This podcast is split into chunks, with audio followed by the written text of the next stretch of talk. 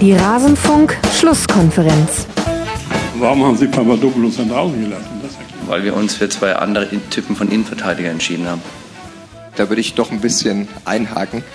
Sie haben halt ihre Marschroute gewählt und die war ja auch erste Halbzeit, hat ja auch gut funktioniert. Natürlich haben sie jetzt auch das Problem, was der Kollege angesprochen hat. Viele Alte werden nicht mehr ihre Freunde sein. Ne? Wird ein bisschen schwer jetzt in der Kabine die nächsten Tage oder wie sehen Sie das?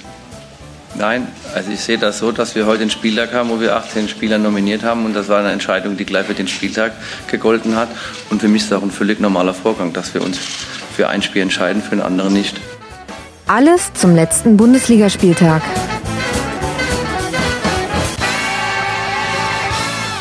Ja, kaum ein Spiel im Amt, schon muss sich Christian Titz spitzfindigen Fragen der Reportern stellen. Unter anderem, weil Papadopoulos rausgestellt hat, dass er ein Teamplayer ist, aber nur dann, wenn er auch im Team spielt. Ansonsten äußert er öffentlich seinen Unmut und der Trainer, der neue Trainer, muss sich direkt rechtfertigen. Und dazu hallo und herzlich willkommen in der Rasenfunk-Schlusskonferenz zum 27. Bundesligaspieltag. Mein Name ist Max Jakob Ost, ich bin der G-Netzer bei Twitter und habe auch heute wieder zwei Gäste, mit denen ich über den Spieltag sprechen möchte. Und zwar zum einen, ihr kennt sie vielleicht schon aus unserem Tri Tribünengespräch zu den Football Leagues. Nicole Selmer, stellvertretende Chefredakteurin des Ballesterers, das ist das österreichische Fußballmagazin zu der, ich zitiere, offensiven Erweiterung des Fußballhorizonts. Da sind wir gespannt, wie sehr sie unseren Fußballhorizont heute erweitern kann. Hallo Nicole. Ja, hallo. Hi. Sehr schön, dass das auch mal in der Schlusskonferenz geklappt hat. Du hast einen emotionalen Schwerpunkt bei Borussia Dortmund, deswegen glaube ich, dass wir über den BVB später ein bisschen ausführlicher sprechen ja, werden. Das, das, diese Formulierung werde ich mir ausleihen, wenn ich darf. Sehr gerne, sehr gerne. Da habe ich keinen Copyright drauf. Und der zweite Schwerpunkt dieser Folge wird Eintracht Frankfurt sein. Und das hängt wesentlich mit dem zweiten Gast zusammen, nämlich Alice Tietzier von Sport Deutschland TV at Sportsland Alice bei Twitter, die ihr ja auch schon kennt, liebe Hörerinnen und Hörer. Hallo Alice. Hallo Max, vielen Dank für die Einladung. Ja, danke, dass du dich äh, trotz Erkältung hier durchschleppst. Ich hoffe, wir kriegen das alles so hin, dass Amnesty International danach nicht sagt, hier würden irgendwelche Menschenrechte verletzt. Ich hoffe, du bist Ach, mit Tee ausgestattet. Es ist nur die Stimme, es ist alles gut. es ist nur die Stimme. Wozu bräuchte man das auch in einem Podcast? Aber es ist ja auch klar, dass du keine Stimme mehr hast. Wenn ich mir angucke, dass deine Eintracht auf Tabellenplatz 4 liegt, dann hätte alles andere hätte mich eigentlich gewundert. Ja, äh, vollkommen. Es liegt nur daran, nur an der Eintracht. Die Eintracht ist wie immer schuld. ja, das ist doch gut. Auch darüber werden wir dann noch genauer sprechen. Bevor wir loslegen noch mit dem Spieltag, möchte ich noch kurz darauf hinweisen, es gibt zwei neue Kurzpässe. Einen zur Situation in Russland vor der WM 2018. Da habe ich mal wieder mit Katrin Scheib gesprochen, einer Journalistin, die in Moskau lebt. Und einen Kurzpass zur Situation in La Liga. Kann ich euch beides empfehlen. Muss ich ja auch, habe ich ja selber aufgenommen. Und Dank geht an dieser Stelle an Eiken, an Valentin, an Tim Joost, an Martin und an das Rüsseltier vom Assi Club. Das kommt dabei raus, wenn man ins Feld bei der Rasenfunk Supporters Registrierung einfach nur schreibt, denkt euch was aus, wie ihr mich nennen sollt. Ich glaube, Alice, du könntest sogar eine Idee haben, wer das sein könnte, das Rüsseltier. Ja, ich glaube, ich äh, habe vielleicht auch schon mal den ein oder anderen Podcast aufgenommen. Mit das glaube ich auch. Grüße an der Stelle und danke für den Grüße. Support. Wer uns supporten möchte, kann das tun unter rasen.de slash unterstützen. Aber jetzt wollen wir uns nicht länger aufhalten, sondern gleich reingehen in den Spieltag. Und dieser endete mit einem Spitzenspiel zwischen Raber Leipzig und dem FC Bayern München. Und das Abendland hält den Atem an, denn der FC Bayern hat zum dritten Mal in dieser Saison verloren und damit eventuell die Chance auf die erste Meisterschaft zu Hause in der Arena verspielt. Denn wenn Schalke nach der Länderspielpause gewinnt, kann Bayern nicht im Spiel gegen Dortmund Meister werden. Und womit? Mit Recht, denn der Auftritt gegen Leipzig war alles andere als meisterlich. Raber dagegen sichert sich ganz wichtige Punkte im Kampf um die Champions League. Nicole, wie hat dir denn Leipzig in dem Spiel jetzt gefallen gegen Bayern? Ähm, das klingt jetzt mal komisch, ne? Zu sagen, oh, Leipzig, Leipzig hat mir gut gefallen. Ähm, nee, fand ich schon ähm, äh, es geht ja ums beeindruckend.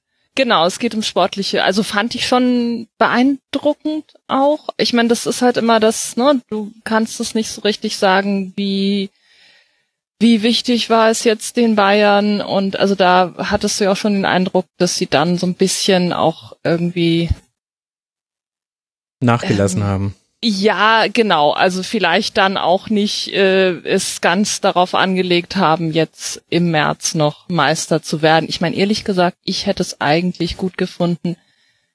Dann wäre so dieses Thema einfach auch erledigt gewesen. Aber worüber soll ich denn dann noch im Rasenfunk sprechen, Nicole, wenn ich nicht mehr über den Meisterschaftskampf sprechen nee, kann? das stimmt, da bleibt eigentlich nichts mehr übrig. Ich bin froh, dass es offen geblieben ist. Das hält mir die Hörerinnen und Hörer bei der Stange. Ja, genau. Nee, also ich fand jetzt genau, ich fand Leipzig, ähm, also das haben sie schon sehr gut gemacht. Also eben auch gerade jetzt dann noch, finde ich, das, das zweite Tor da nochmal so Mhm. nachzulegen. Und also, ja, ist, äh, muss man einfach dann so anerkennen. Auch, also eben gerade vorne der Cater, der ist halt super. Mhm. Werner, also so, das ähm, ist einfach so.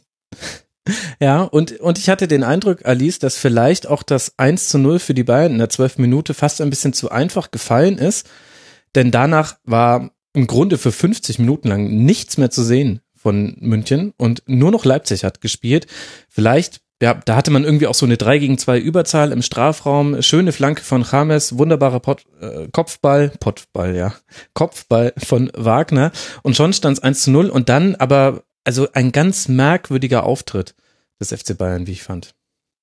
Ja, ich finde, also man hat ja auch sechs Auswechsel, also sechs Spieler getauscht und ich finde eher, dass Leipzig tatsächlich ein bisschen interessanter ist, weil sie haben ja auch taktisch vor dem Spiel was geändert, dann hatten sie währenddessen musste dann äh, Sabitzer verletzt rein, dann kam Werner, Werner rein und gerade in diese Phase ist dann das Tor von den Bayern gefallen.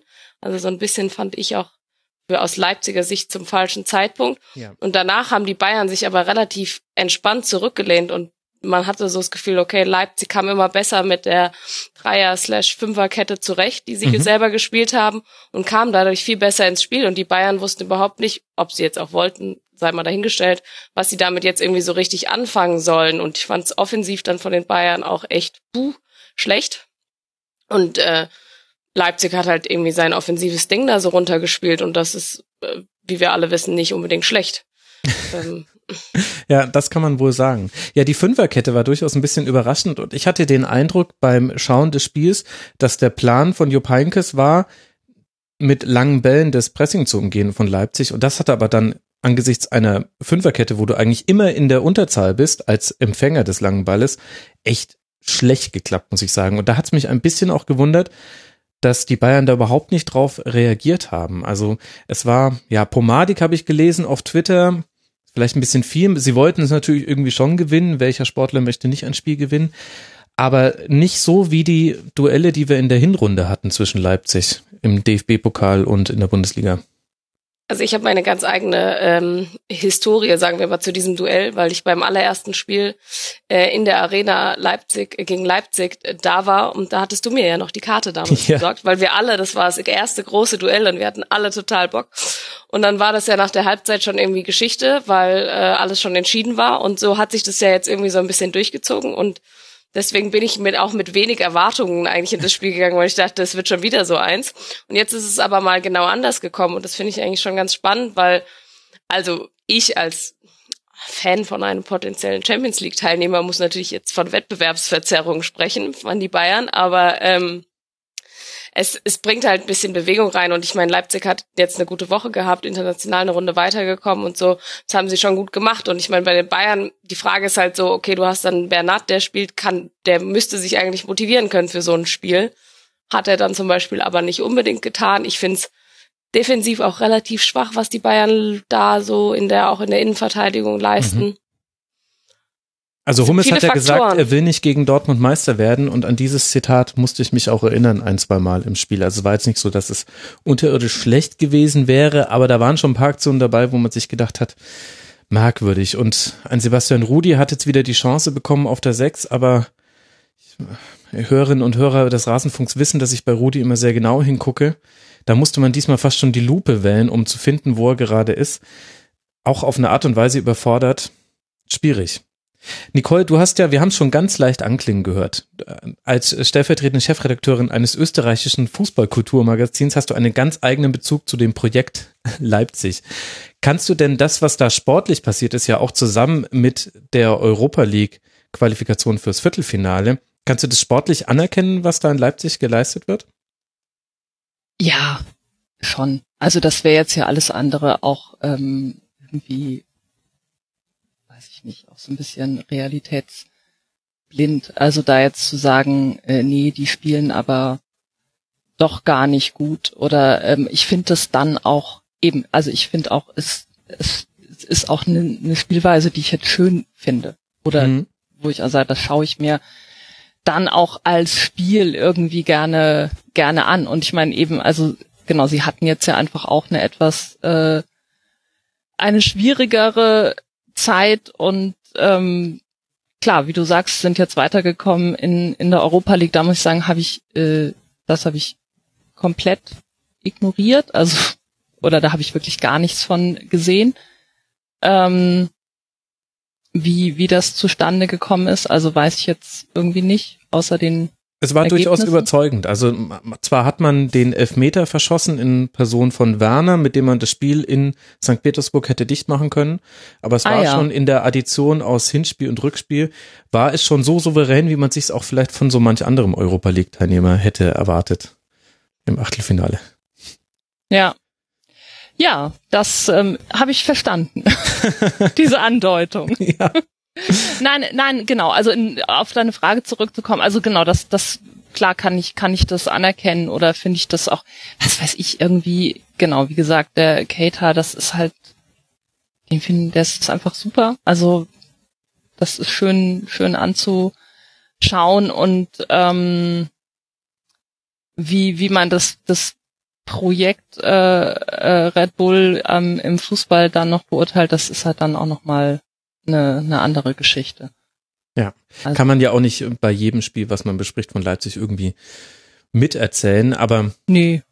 bei dir dachte ich, jetzt äh, bietet sich die Frage dann doch nochmal an. Alice, du wolltest, glaube ich, was sagen. Ja, ich finde die Frage relativ spannend, was Leipzig denn eigentlich von sich selber erwartet. Ja. Weil es ja immer die Diskussion jetzt gibt, irgendwie Hasenhüttel, der sagt, der eigentlich ein bisschen so durchblicken lässt, dass er unzufrieden ist mit den Erwartungshaltungen, die man an ihn und sein Team stellt. Und zwar nicht extern, sondern vor allen Dingen intern, habe ich so den Eindruck. Und auch äh, Ralf Rangnick gesagt hat, ja, wir sind ein, wir sind eins und wir reden auch die ganze Zeit miteinander und so weiter. Man hat das Gefühl, so richtig zufriedenstellend ist da die Stimmung noch nicht. Man ist jetzt zwar in Europa weitergekommen, aber so tabellentechnisch haben sich, glaube ich, die Höheren ein bisschen mehr vorgestellt.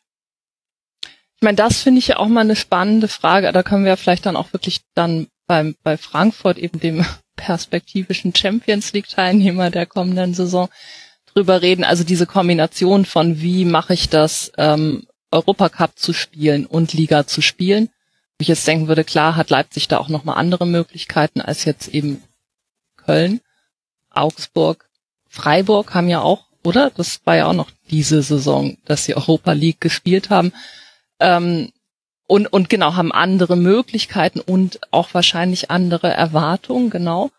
Also eben jetzt noch weiter in, im Europacup zu sein und irgendwie auch aber fix damit zu rechnen und nächste Saison qualifizieren wir uns auch wieder. Also das würde ich schon unterstellen, dass es die, die Erwartung gibt. Also ja, im Verein auf jeden Fall und bei den Fans glaube ich auch. Aber die Frage ist halt, ob, also ich weiß nicht, ob man es leisten kann oder ob der Trainer da so mit einhergeht, weil es ist nun mal so, dass die Mannschaften, auch wenn man Leipzig da vielleicht rausnehmen muss als besondere Aufsteiger, aber die haben sich immer schwer getan, wenn sie in die Europa League äh, äh, gekommen sind oder in internationalen Wettbewerb. Ich war da auch und äh, uns ging es danach auch nicht so gut, sagen wir es mal nee, so. Nee, genau. Und, äh, mhm.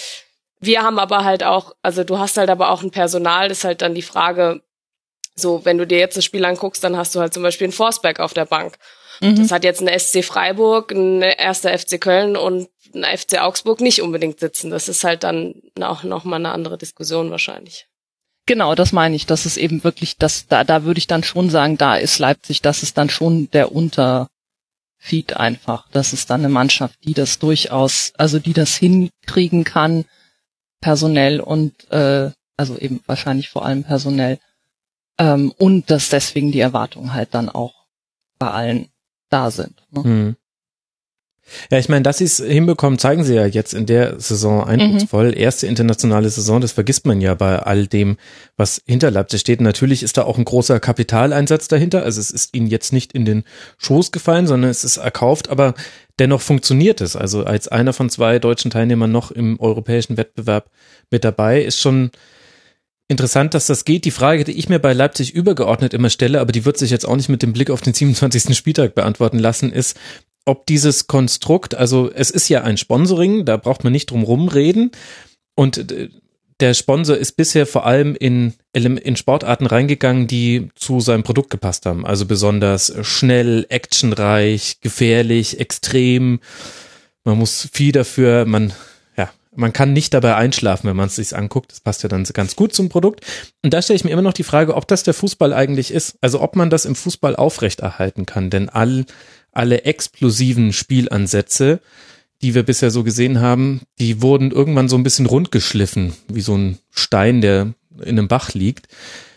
Und dann ist ja der eigentliche Antreiber kann dann, wenn das wegfiele, dieser Spielstil als so eigenes Charakteristikum für wir sind eine tolle Werbefläche ähm, für unser Produkt, äh, dann ginge es ja nur über den Erfolg. Und ich glaube, das ist auch so ein bisschen zwischen diesen Polen bewegt sich halt einfach Raber Leipzig und hat sich auch schon vorher Salzburg bewegt und bewegen sich auch alle anderen Vereine, die einfach von diesem Sponsor mit einem gewissen Ziel, ja, hochgezogen wurden in den Profifußball. Und das ist so ein unausgesprochener Konflikt, den auch vielleicht manche Fans abstreiten würden, den auch ganz sicher manche Verantwortliche abstreiten würden.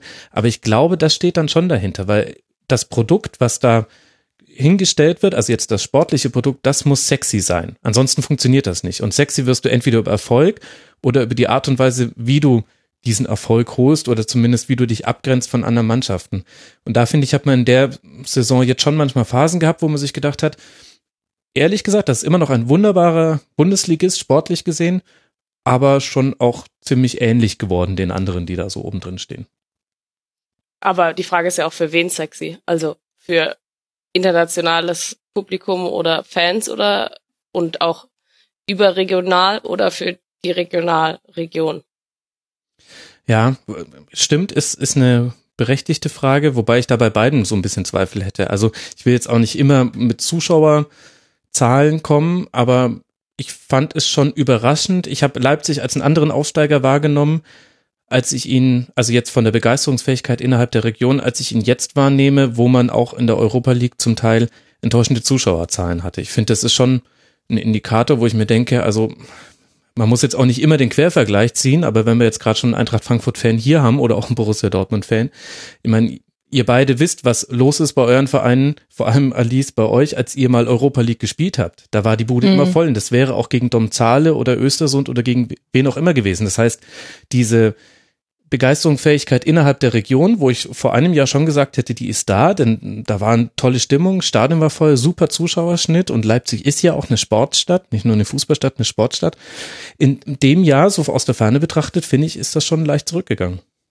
Aber liegt es nicht dann auch ein bisschen mit daran, dass, also, wenn man jetzt von uns spricht, dann sind es halt irgendwie, wir wie viel Fans haben wir, keine Ahnung. Und wir haben das nach langer Zeit endlich mal wieder erreicht. Dann ist da jeder dabei, das ist klar. Und ähm, Leipzig ist neu da drin. Ich glaube, dass da auch sehr viele neue Fans einfach dazu sind, die, die sich da irgendwie dann fragen, okay, warum soll ich da jetzt hinreisen? Mhm. Ob das gut oder schlecht ist, lasse ich mal, sei, sei dahingestellt. Aber ich meine, wenn du dir anguckst, wie viel bei Freiburg auswärts spielen oder bei Augsburg aus, auswärts spielen in der Europa League oder sowas waren, es waren jetzt auch nicht besonders viele. Also da muss man, glaube ich, noch ein bisschen ja, das einen anderen Ansatz mit, mit ranbringen. Natürlich ist es total traurig, dass da niemand ist, weil BVB und Frankfurt-Fans kennen es fast nicht anders und auch Köln, was die Köln-Fans da mhm. diese Saison abgerissen haben, war auch sensationell und es ist einfach das, was irgendwie auch den Fußball ausmacht und was es irgendwie auch äh, so liebenswert macht. Aber es ist halt immer ein bisschen Betrachtungsweise auch. Ich würde auch sagen, dass das ganz viel auch dieser äh, bei Leipzig jetzt, dass du da auch diesen diesen Neuheitsfaktor irgendwie, dass der da halt auch mitspielt. Also wenn ich da jetzt an das andere Red Bull Team denke, also eben Salzburg, mhm. ähm, die am Anfang ja auch durchaus noch gute Zuschauerzahlen ähm, hatten und wo halt zumindest der, der Erfolgsfaktor, den du jetzt ja eben auch noch so als eben sexy oder Erfolg oder am besten beides, ähm, also der hat ja, der ist ja nie geschwunden. Also es sei denn, man nimmt jetzt diese Champions League Geschichte halt dazu, aber auch das war ja, ist ja konstant geblieben, sich nicht für die Champions League zu qualifizieren. Also Ähm, und es hat trotzdem nicht, nicht zuschauermäßig äh, funktioniert das halt weiterhin nicht. Oder das hat einfach dann nachgelassen. Also ich, ähm, genau, äh, es fehlt dann halt so eine ganz, ganz breite Basis, die eben dann ein Club wie, wie Frankfurt oder Köln halt dann hat und die eben, genau, also Freiburg, Augsburg war jetzt, glaube ich, Europa League, das war ja auch nicht, wie, wie Alice eben auch schon sagte, nicht so super. Und ich meine, muss man jetzt auch ganz klar sagen, äh, der BVB, ähm, da sind die Zuschauerzahlen in dieser Saison auch nicht so hoch wie vor drei Jahren. Wenn man da mal hinguckt. Ja, das stimmt auf jeden Fall. Also man darf es auch nicht so gegeneinander aufwiegen, da habt ihr schon recht. Und es könnte aber auch noch wachsen. Also ähm, das, das weiß man halt nicht. Aber ich finde schon interessant, wie, wie sich das gewandelt hat. Und ich glaube, das schwingt halt immer so ein bisschen mit, wenn es jetzt eben darum geht. Also das, was, was Ralf Hasenhüttel unter der Woche gesagt hat, das hat er vor dem Spiel nochmal eingeordnet im Interview bei Sky und hat gesagt, das wäre ein Appell gewesen. Und zwar an alle, an ihn selbst. Ja, okay, glaube ich jetzt ehrlich gesagt nicht. Aber eben auch an den Verein, an die Zuschauer, an die Medien. Und dass er sich dazu bemüßigt fühlt, einen Appell loszulassen, nämlich die Frage zu stellen, ja, was ist eigentlich hier die Erwartung an uns, an unsere Arbeit, an meine Arbeit? Das zeigt ja schon, dass diese, da gibt es, vielleicht gibt es einen Fünfjahresplan, aber vielleicht gehen dann die Ziele auseinander dieses Fünfjahresplans oder auch beim Zweijahresplan. Und das finde ich eben interessant. Da bin ich auch gespannt, wie Leipzig darauf reagiert, personell und eben dann auch in der sachlichen Ausrichtung. Und da spielt halt auch eine Rolle, wie man in der Saison abschneidet. Aber das sieht ja jetzt wieder ganz gut aus. 43 Punkte und damit zwei Punkte Rückstand auf den Tabellenvierten, der natürlich Eintracht Frankfurt ist. Wer sollte es auch anders sein? Das heißt, zwei Punkte von der Champions League weg. Wollen wir Schade, dass man Grinsen nicht hören kann. Ja, man konnte es sich aber fast denken.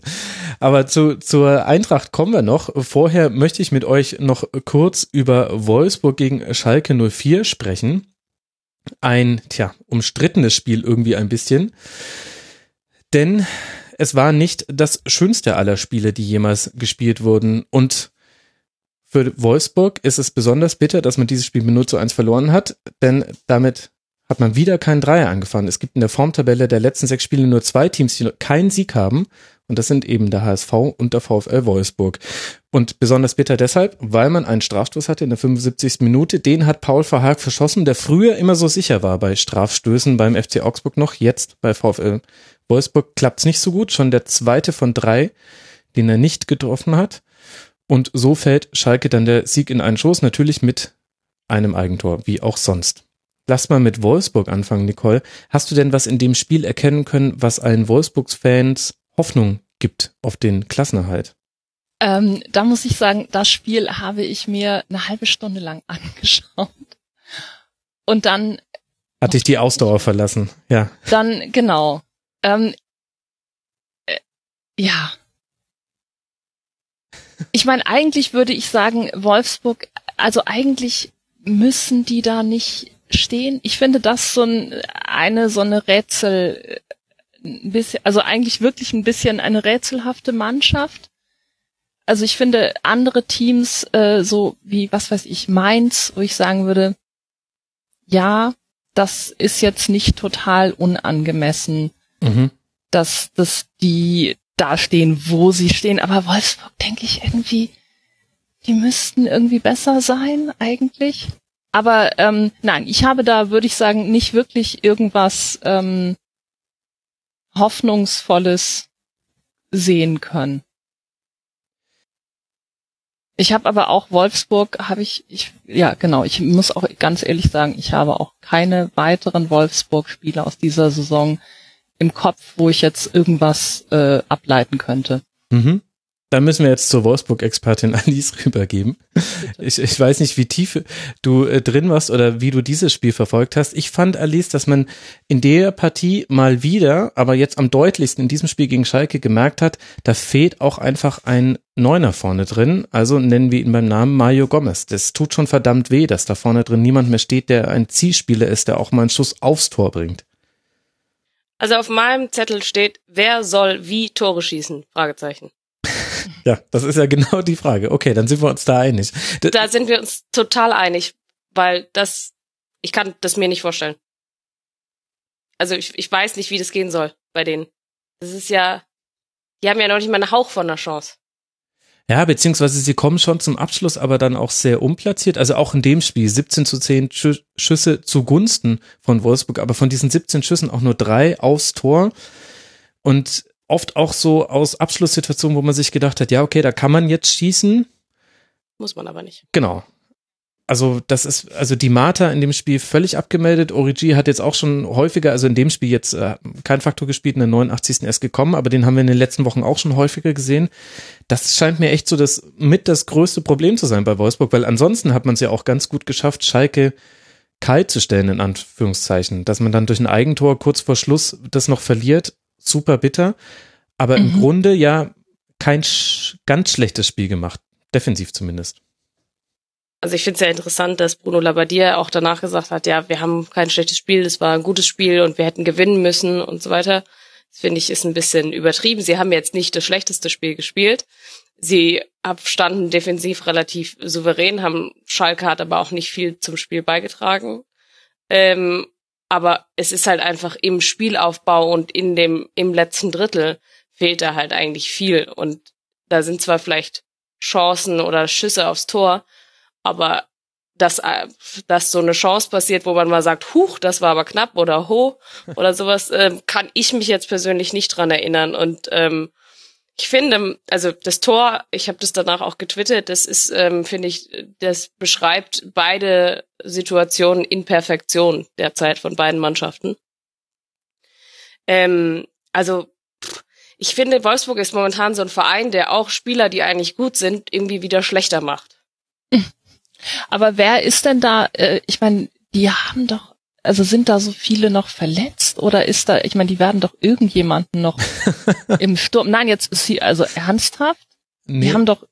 Es ist es ist tatsächlich ein qualitatives Problem. Also die, die Planstelle war bei Wolfsburg immer schon schlecht besetzt, was aber auch daher mhm. kommt, man ist mit einem klaren 4-2-3-1-Ansatz in die Saison gegangen, unter Andries Jonker noch, mit einem Ballbesitzfußball, wo Gomez eine Rolle zwischen Wandspieler und eben Abschlussstürmer spielen sollte. Das heißt, da hättest du jetzt auch nicht wahnsinnig viele Leute gebraucht. Also der VfL hat seinen Kader nie auf zwei Spitzen hin formiert. Und jetzt ist dann diese eine Spitze gegangen, plus man hat eigentlich dann auch den, das ganze Spielkonzept jetzt schon zum zweiten Mal über den Haufen geworfen. Erst kam dann Martin Schmidt und man hat so einen Umschaltfußball gespielt, wo dann Mali und die Davi mal zusammen auf dem Platz stehen durften und sich für drei Spiele auch ungefähr mal einig waren, was sie tun, aber ab dann hat schon wieder nicht mehr funktioniert. Und jetzt hast du eben mit Labadier den, den dritten Trainer und ich glaube, daher kommt das, dass man mit einer anderen Planung in die Saison gegangen ist und es gibt da tatsächlich wenig Optionen noch die Wolfsburg hat im Sturm. Aber, also ich meine, Großteil der Mannschaften oder der Fans der Mannschaften, die da noch in der Bundesliga spielen, würden sich unter normalen Umständen über ein Origi und einen Mali im eigenen Team sehr freuen. Ja, das ähm, stimmt. Ja. Und ich meine, Origi ist momentan echt richtig schlecht, deswegen hat er jetzt auch nicht gespielt. Und Mali hat auch nicht gespielt. Also, das ist ja schon irgendwie, ich finde, die sind halt auch als Team überhaupt nicht auf dem Feld und da ist kein, keine Abstimmung zwischen dem Besten auf dem Feld, fand ich noch Gila Vogie, aber ich meine, der hat auch keine Anspielstation irgendwie. Wie soll man da nach vorne kommen? Ja, das stimmt. Das ist vielleicht auch der Aspekt, den du genannt hast, mit, dass die Spieler tendenziell eher schlechter werden, wenn sie gerade beim VfL sind. Also Origi, Dimata und Osimen sind im Prinzip die drei Mittelsturmkandidaten, die es gibt und da sehe ich jetzt keinen, der irgendwie positiv gerade herausfällt. Vielleicht sind wir auch, aber auch schon an dem Punkt angekommen im Abstiegskampf, wo es auf sowas gar nicht mehr ankommt und die Spiele nur noch über Psychologie entschieden werden oder äh, Spielglück plus Psychologie. Den Eindruck hatte ich nämlich auch so ein bisschen. Also dieser verschossene Strafstoß, man hat Paul Verhaag in seinem Gesicht angesehen, wie groß der Druck auf ihm war, also wie sehr er auch das gespürt hat, die Verantwortung, den jetzt zu treffen. Er hat auch normalerweise guckt er, wo der Torhüter hinspringt und schiebt den Ball dann. Den hat er einfach nur halb hoch schlecht geschossen. Und danach hattest du auch den Eindruck, ja gut, also wenn jetzt noch was passiert, dann auf Seiten der Schalke. Und jetzt hatte zwar Wolfsburg ganz am Schluss noch mal eine Chance, auf den Ausgleich zu kommen, auch die Marta aus kurzer Distanz übers Tor. Aber ich habe den Eindruck, auch wenn wir später über andere Spiele noch im Abstiegskampf sprechen, das ist jetzt, jetzt geht's fast nur noch über Psychologie. Du kriegst es jetzt eigentlich nicht mehr hin über einen Spielstil oder darüber, dass du sagst, ähm, ich werfe jetzt hier noch ein paar Junge mit rein, die das, den Laden nochmal komplett sportlich umkrempeln. Nee, du musst jetzt einfach Glück haben und irgendwie eine Haltung zu den Spielen, die jetzt da kommen. Finde ich auch schön, wie du jetzt Psychologie und Glück irgendwie quasi synonym verwendest. Ja. Mhm, vielleicht. Es kommt halt so zusammen, ne? finde ich. Also mhm. ja. das Ding ist, du musst im Abstiegskampf immer mit mit Rückschlägen und mit Druck musst du umgehen. Das sind die beiden die beiden Komponenten, die du häufiger hast als Glück und Euphorie. Deswegen bist du im mhm. Abstiegskampf. Und äh, da verhält sich halt einfach jeder Mensch anders, da verhält sich jede Mannschaft als Gruppe anders. Also es hilft auch nicht, wenn du drei Leute hast, die damit sehr, sehr gut umgehen können und die anderen acht kriegen es aber nicht auf die Reihe, dann irgendwie trotzdem eine, eine eine Haltung zu den, zu jedem einzelnen Zweikampf, zu jedem einzelnen Pass zu entwickeln. Und wenn ich mir so angucke, wie die Abstiegskämpfe in den letzten Jahren entschieden waren, dann hat, hattest du schon immer wieder auch Mannschaften, die auch spielerisch versucht haben, das zu lösen, also mit einem eigenen spielerischen Konzept. Also muss jetzt nicht offensiv sein, kann auch defensiv sein. Und das hat dann auch manchmal geklappt. Aber wir sind jetzt in der Phase, wo sich gerade so die Spreu vom Weizen trennt dahingehend, finde mhm. ich. Also Werder, die haben einen eigenen spielerischen Ansatz, okay, die sind weg. Äh, also, oder Zumindest mhm. Äh, gerade auf einem guten Weg. Der VfB Stuttgart ähm, haben auch einige Sachen verändert unter Korkut. Die sind, die sind auch raus aus der Nummer. Und jetzt, jetzt konzentriert sich langsam der Abstiegskampf auf so, ja, drei, vier, vielleicht fünf Mannschaften. Und da habe ich den Eindruck, da wird es jetzt nicht mehr darum gehen, dass da einer von denen sich irgendwas Tolles Taktisches überlegt, sondern es kommt halt ein bisschen jetzt Spielglück ist jetzt wichtig und wie, wie kriegst du es irgendwie hin, mit dieser Situation umzugehen? Ich meine, da fände ich auch interessant die Frage, wie viel es bringt, also ob es so Lerneffekte aus den vergangenen Jahren gibt. Ähm, also jetzt gerade bei Wolfsburg, die mhm. das ja letztes Jahr auch schon gehabt haben und auch, oder auch, aber da vermutlich noch stärker unerwartet, die dann Relegation mhm.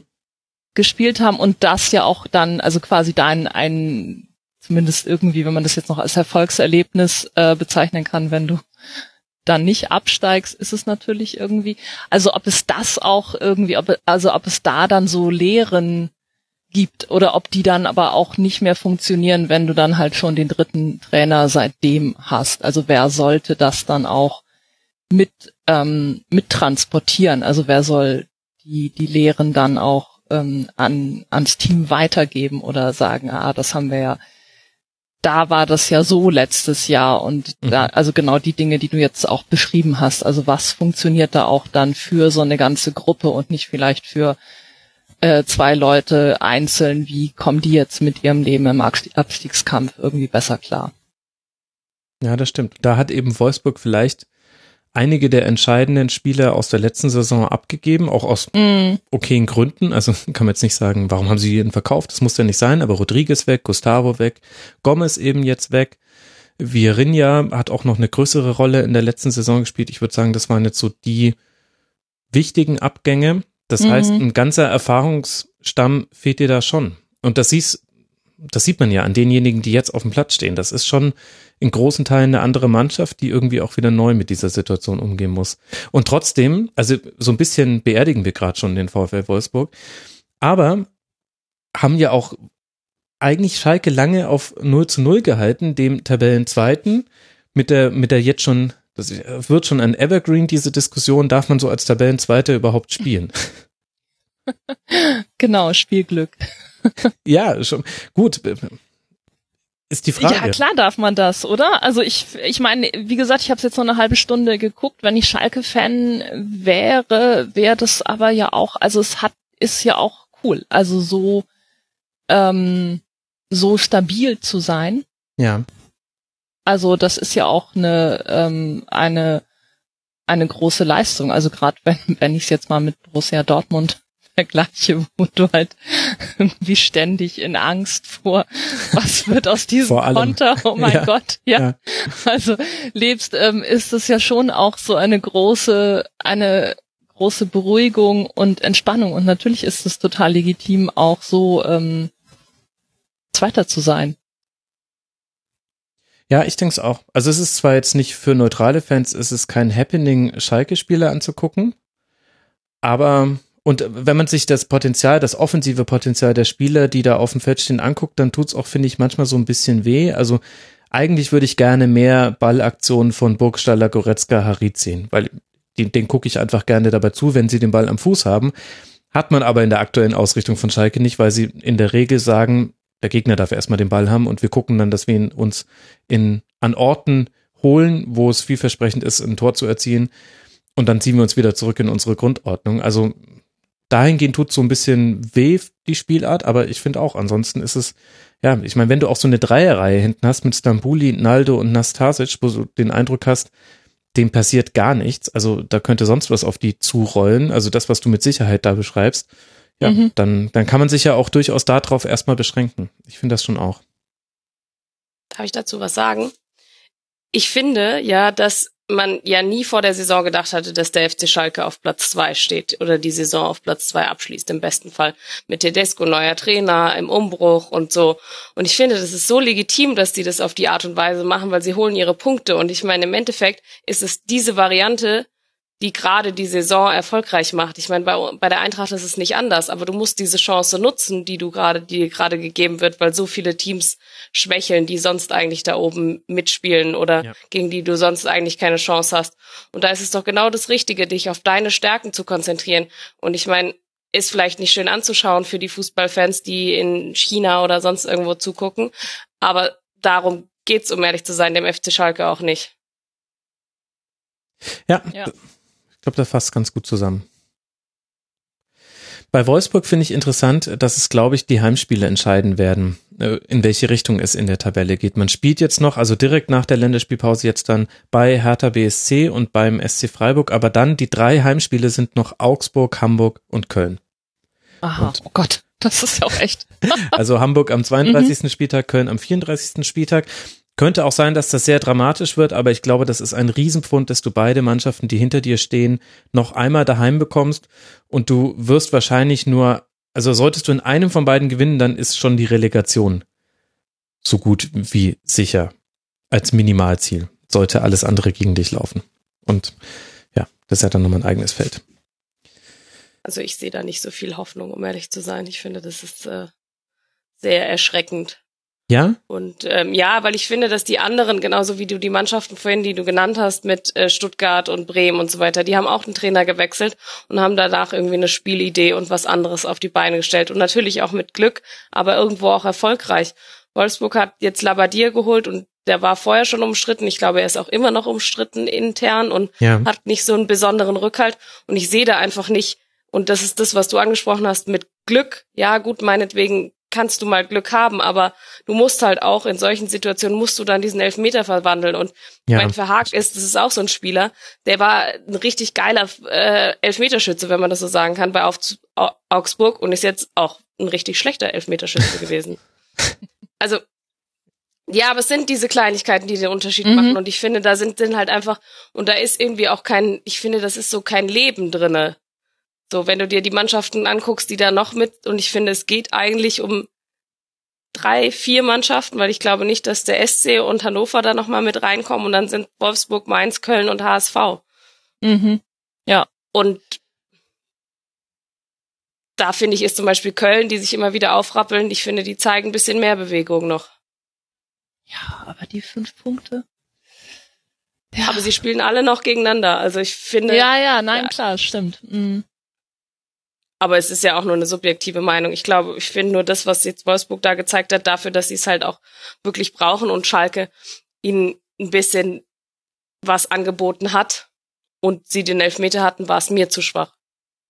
Ja, ja, da gebe ich dir schon recht. Aber ich denke das so ein bisschen aus der Perspektive heraus, dass wenn du den HSV und den FC empfängst, dass die wahrscheinlich noch aus einer Situation kommen, in der sie hinter dir in der Tabelle sind. Das heißt, du hast eigentlich ein ganz angenehmes Setting, dass du sagen kannst, wir gucken jetzt erstmal, wir müssen nicht, sondern wir schauen. Und dann, das kann immer noch schief gehen. Und ich, eigentlich kann ich dir auch bei, nie, bei nichts widersprechen, was du gesagt hast.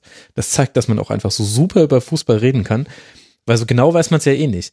Aber so ganz kann ich mir auch nicht vorstellen, dass da gar nichts runterfällt. Vor allem, weil man auch weiß, bei aller berechtigter Kritik an den aktuellen Spielen von Wolfsburg, hat Labadia das eigentlich bisher immer hinbekommen, dass irgendetwas in der Mannschaft passiert ist, was man positiv nennen könnte. Also egal, ob er jetzt Leute reingenommen hat, die vorher nicht gespielt haben, oder ob er denen gesagt hat, ich meine, er hat ihnen jetzt ja erstmal beigebracht, wie man die Abstände einhält, wenn die Ketten verschieben. Also, und er hat noch Zeit, mit denen zu arbeiten. Jetzt zwei Wochen Länderspielpause und ich kann nicht glauben, dass das überhaupt gar keinen Effekt hat. Und wenn es 0,0 Effekt haben sollte, dass Bruno Labbadia bei diesem Verein gelandet ist, dann hat er es auch verdient, runterzugehen. Weil Labbadia hat es bei allen anderen Vereinen, wo er bisher hingekommen ist, geschafft, einen Effekt zu haben. Und wenn die schon so leblos sind, dass das auch keinen Effekt mehr hat, den Labbadia-Defibrillator da anzusetzen, ja, dann, dann bist du ja eh schon The Walking Dead. Also dann kannst du ja auch runter. Six Feet Under und eine Liga runter. Ja, wollen wir denn mal über Dortmund sprechen, bevor wir hier weitere Vereine beerdigen? Nicole, ne? Ja, tun wir das. ja, lass uns mal über dieses 1 zu 0 vom BVB gegen Hannover 96 sprechen. Dortmund zeigt damit eine ganz gute Reaktion auf das Ausscheiden in der Europa League gegen Salzburg. Schon nach wenigen Sekunden hat Batshuayi die erste Chance, scheitert aber noch am Pfosten. In der 24. Minute legt er dann aber eine Ecke am kurzen Pfosten wunderbar mit der Hacke ins Tor. Doch in Halbzeit 2 kommt Hannover 96 zurück und hat irgendwie den besseren Zugriff aufs Spiel. Allein das Tor will nicht fallen. In der 80. Minute wird ein Treffer wegen Abseits zurückgepfiffen, war zumindest diskutabel, können wir, denke ich, gleich auch nochmal drüber sprechen. Und dann gibt es noch einen weiteren Pfostenschuss von eingewechselten Philipp. Das Spiel ist vorbei und die wundersame Serie des Peter Stöger, nämlich ungeschlagen zu sein in der Liga, geht weiter. Welche Dinge sind dir denn am BVB aufgefallen, Nicole? Ähm, äh, positiv ist mir der Hut aufgefallen. Mhm.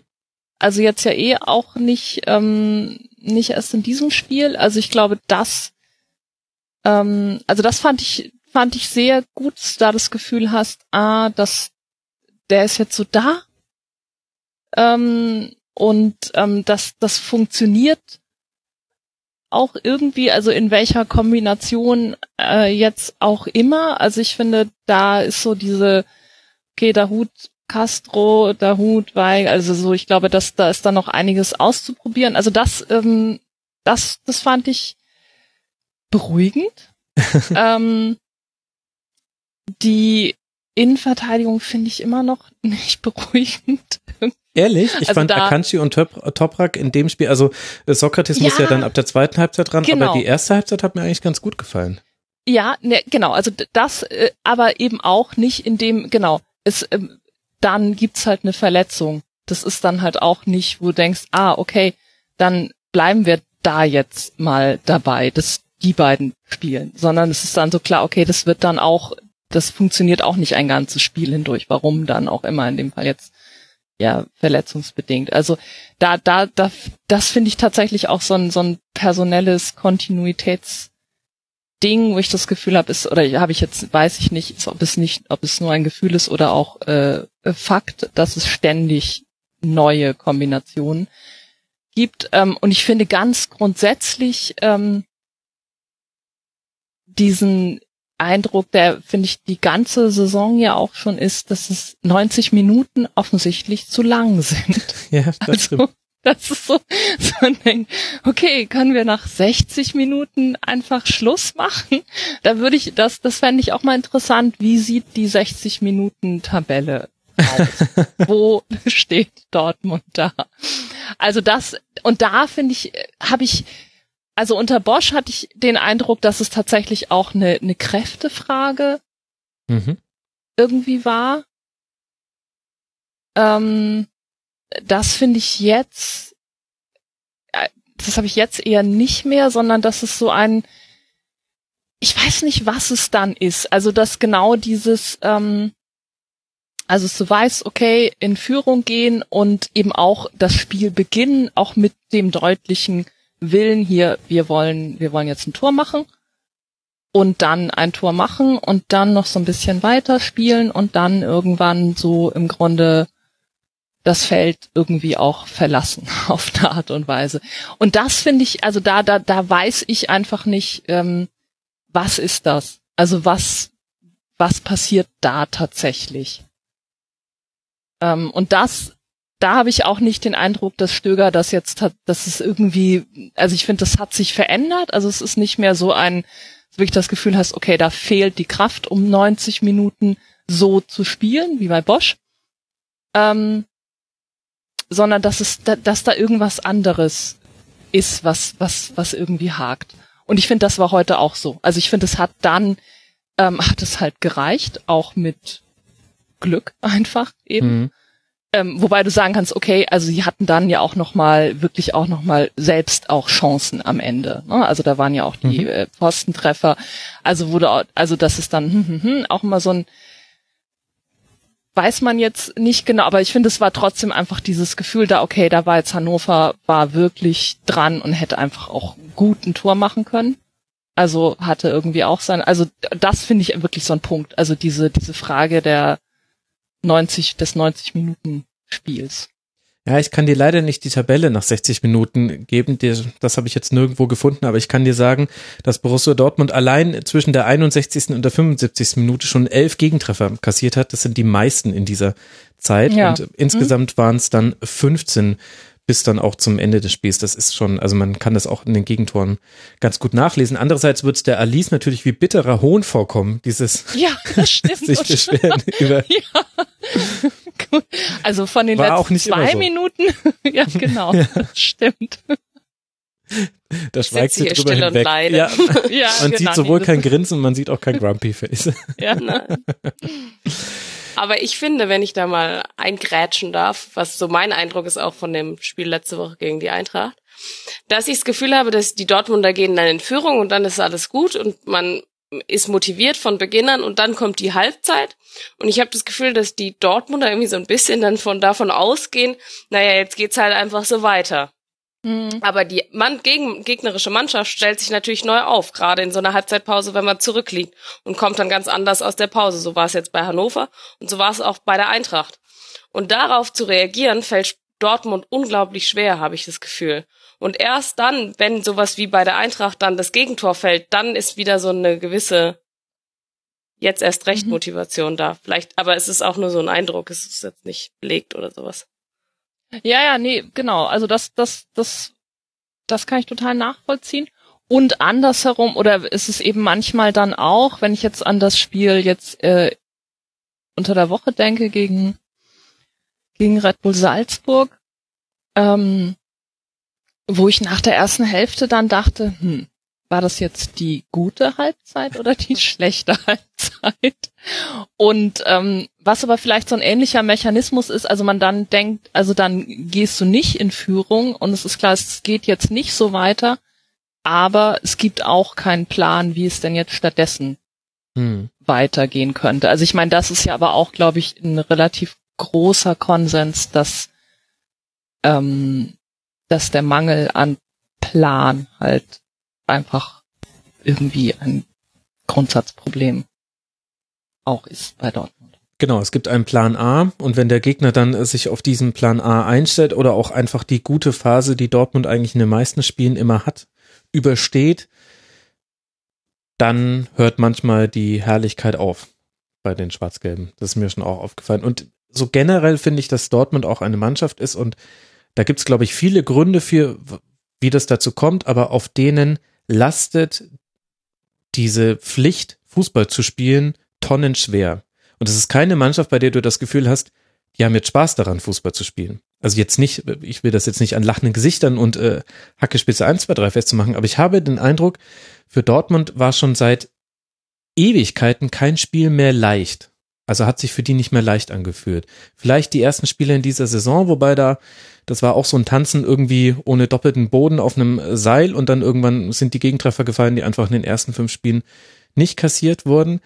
Aber mhm. wenn ich mir die Mannschaft angucke, aber es gibt, es gibt aber auch Ausnahmen. Also kann ich mir jetzt selber in Teilen widersprechen. Aber der Hut hast du schon genannt. Auch Schirle fand ich in dem Spiel wieder. Mhm. Der hat eine Dynamik ja, reingebracht, wo man sich gedacht hat, Mensch, klasse. Hat man schon länger nicht mehr von ihm gesehen.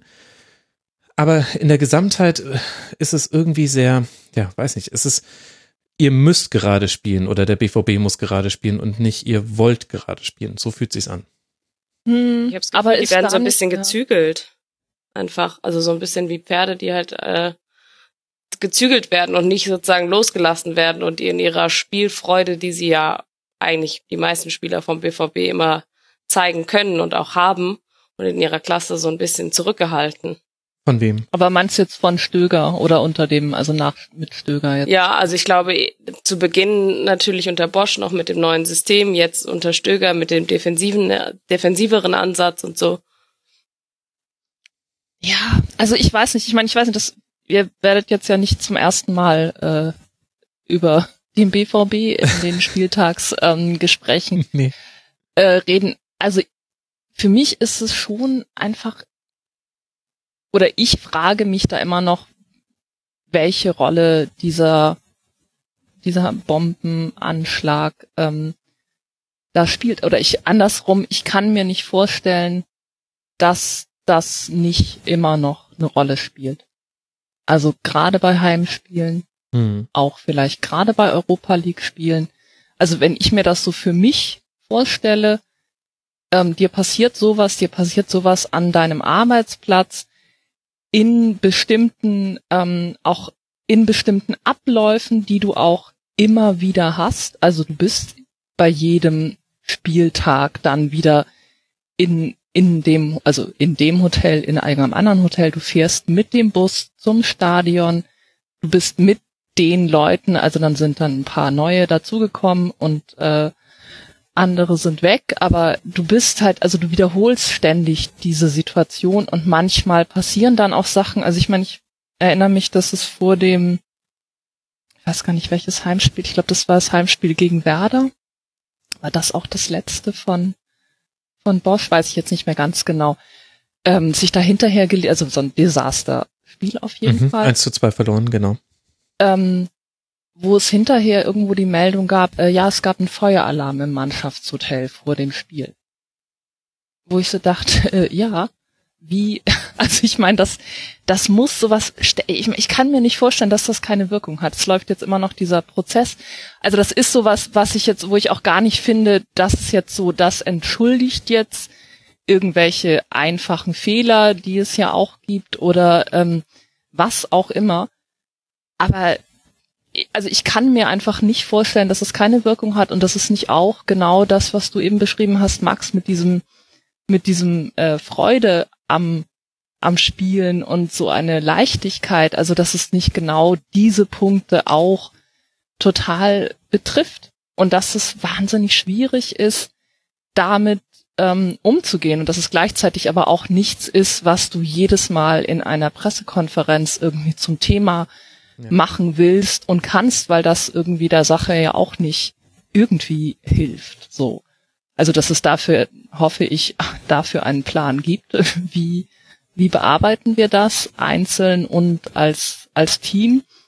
Ähm, dass du den aber auch nicht öffentlich, dass es nichts ist, was du in der Öffentlichkeit austrägst. Aber ich, ähm, also ich habe da jetzt heute gerade nochmal nachdenken denken müssen, weil ähm, Hannover 96, ich meine, das ist eine andere Situation, aber eben damals der, der Suizid von Enke, also das sowas, also so eine ähnlich oder nicht ähnlich, aber auch eine traumatische Situation für, für Einzelne und für eine Mannschaft war.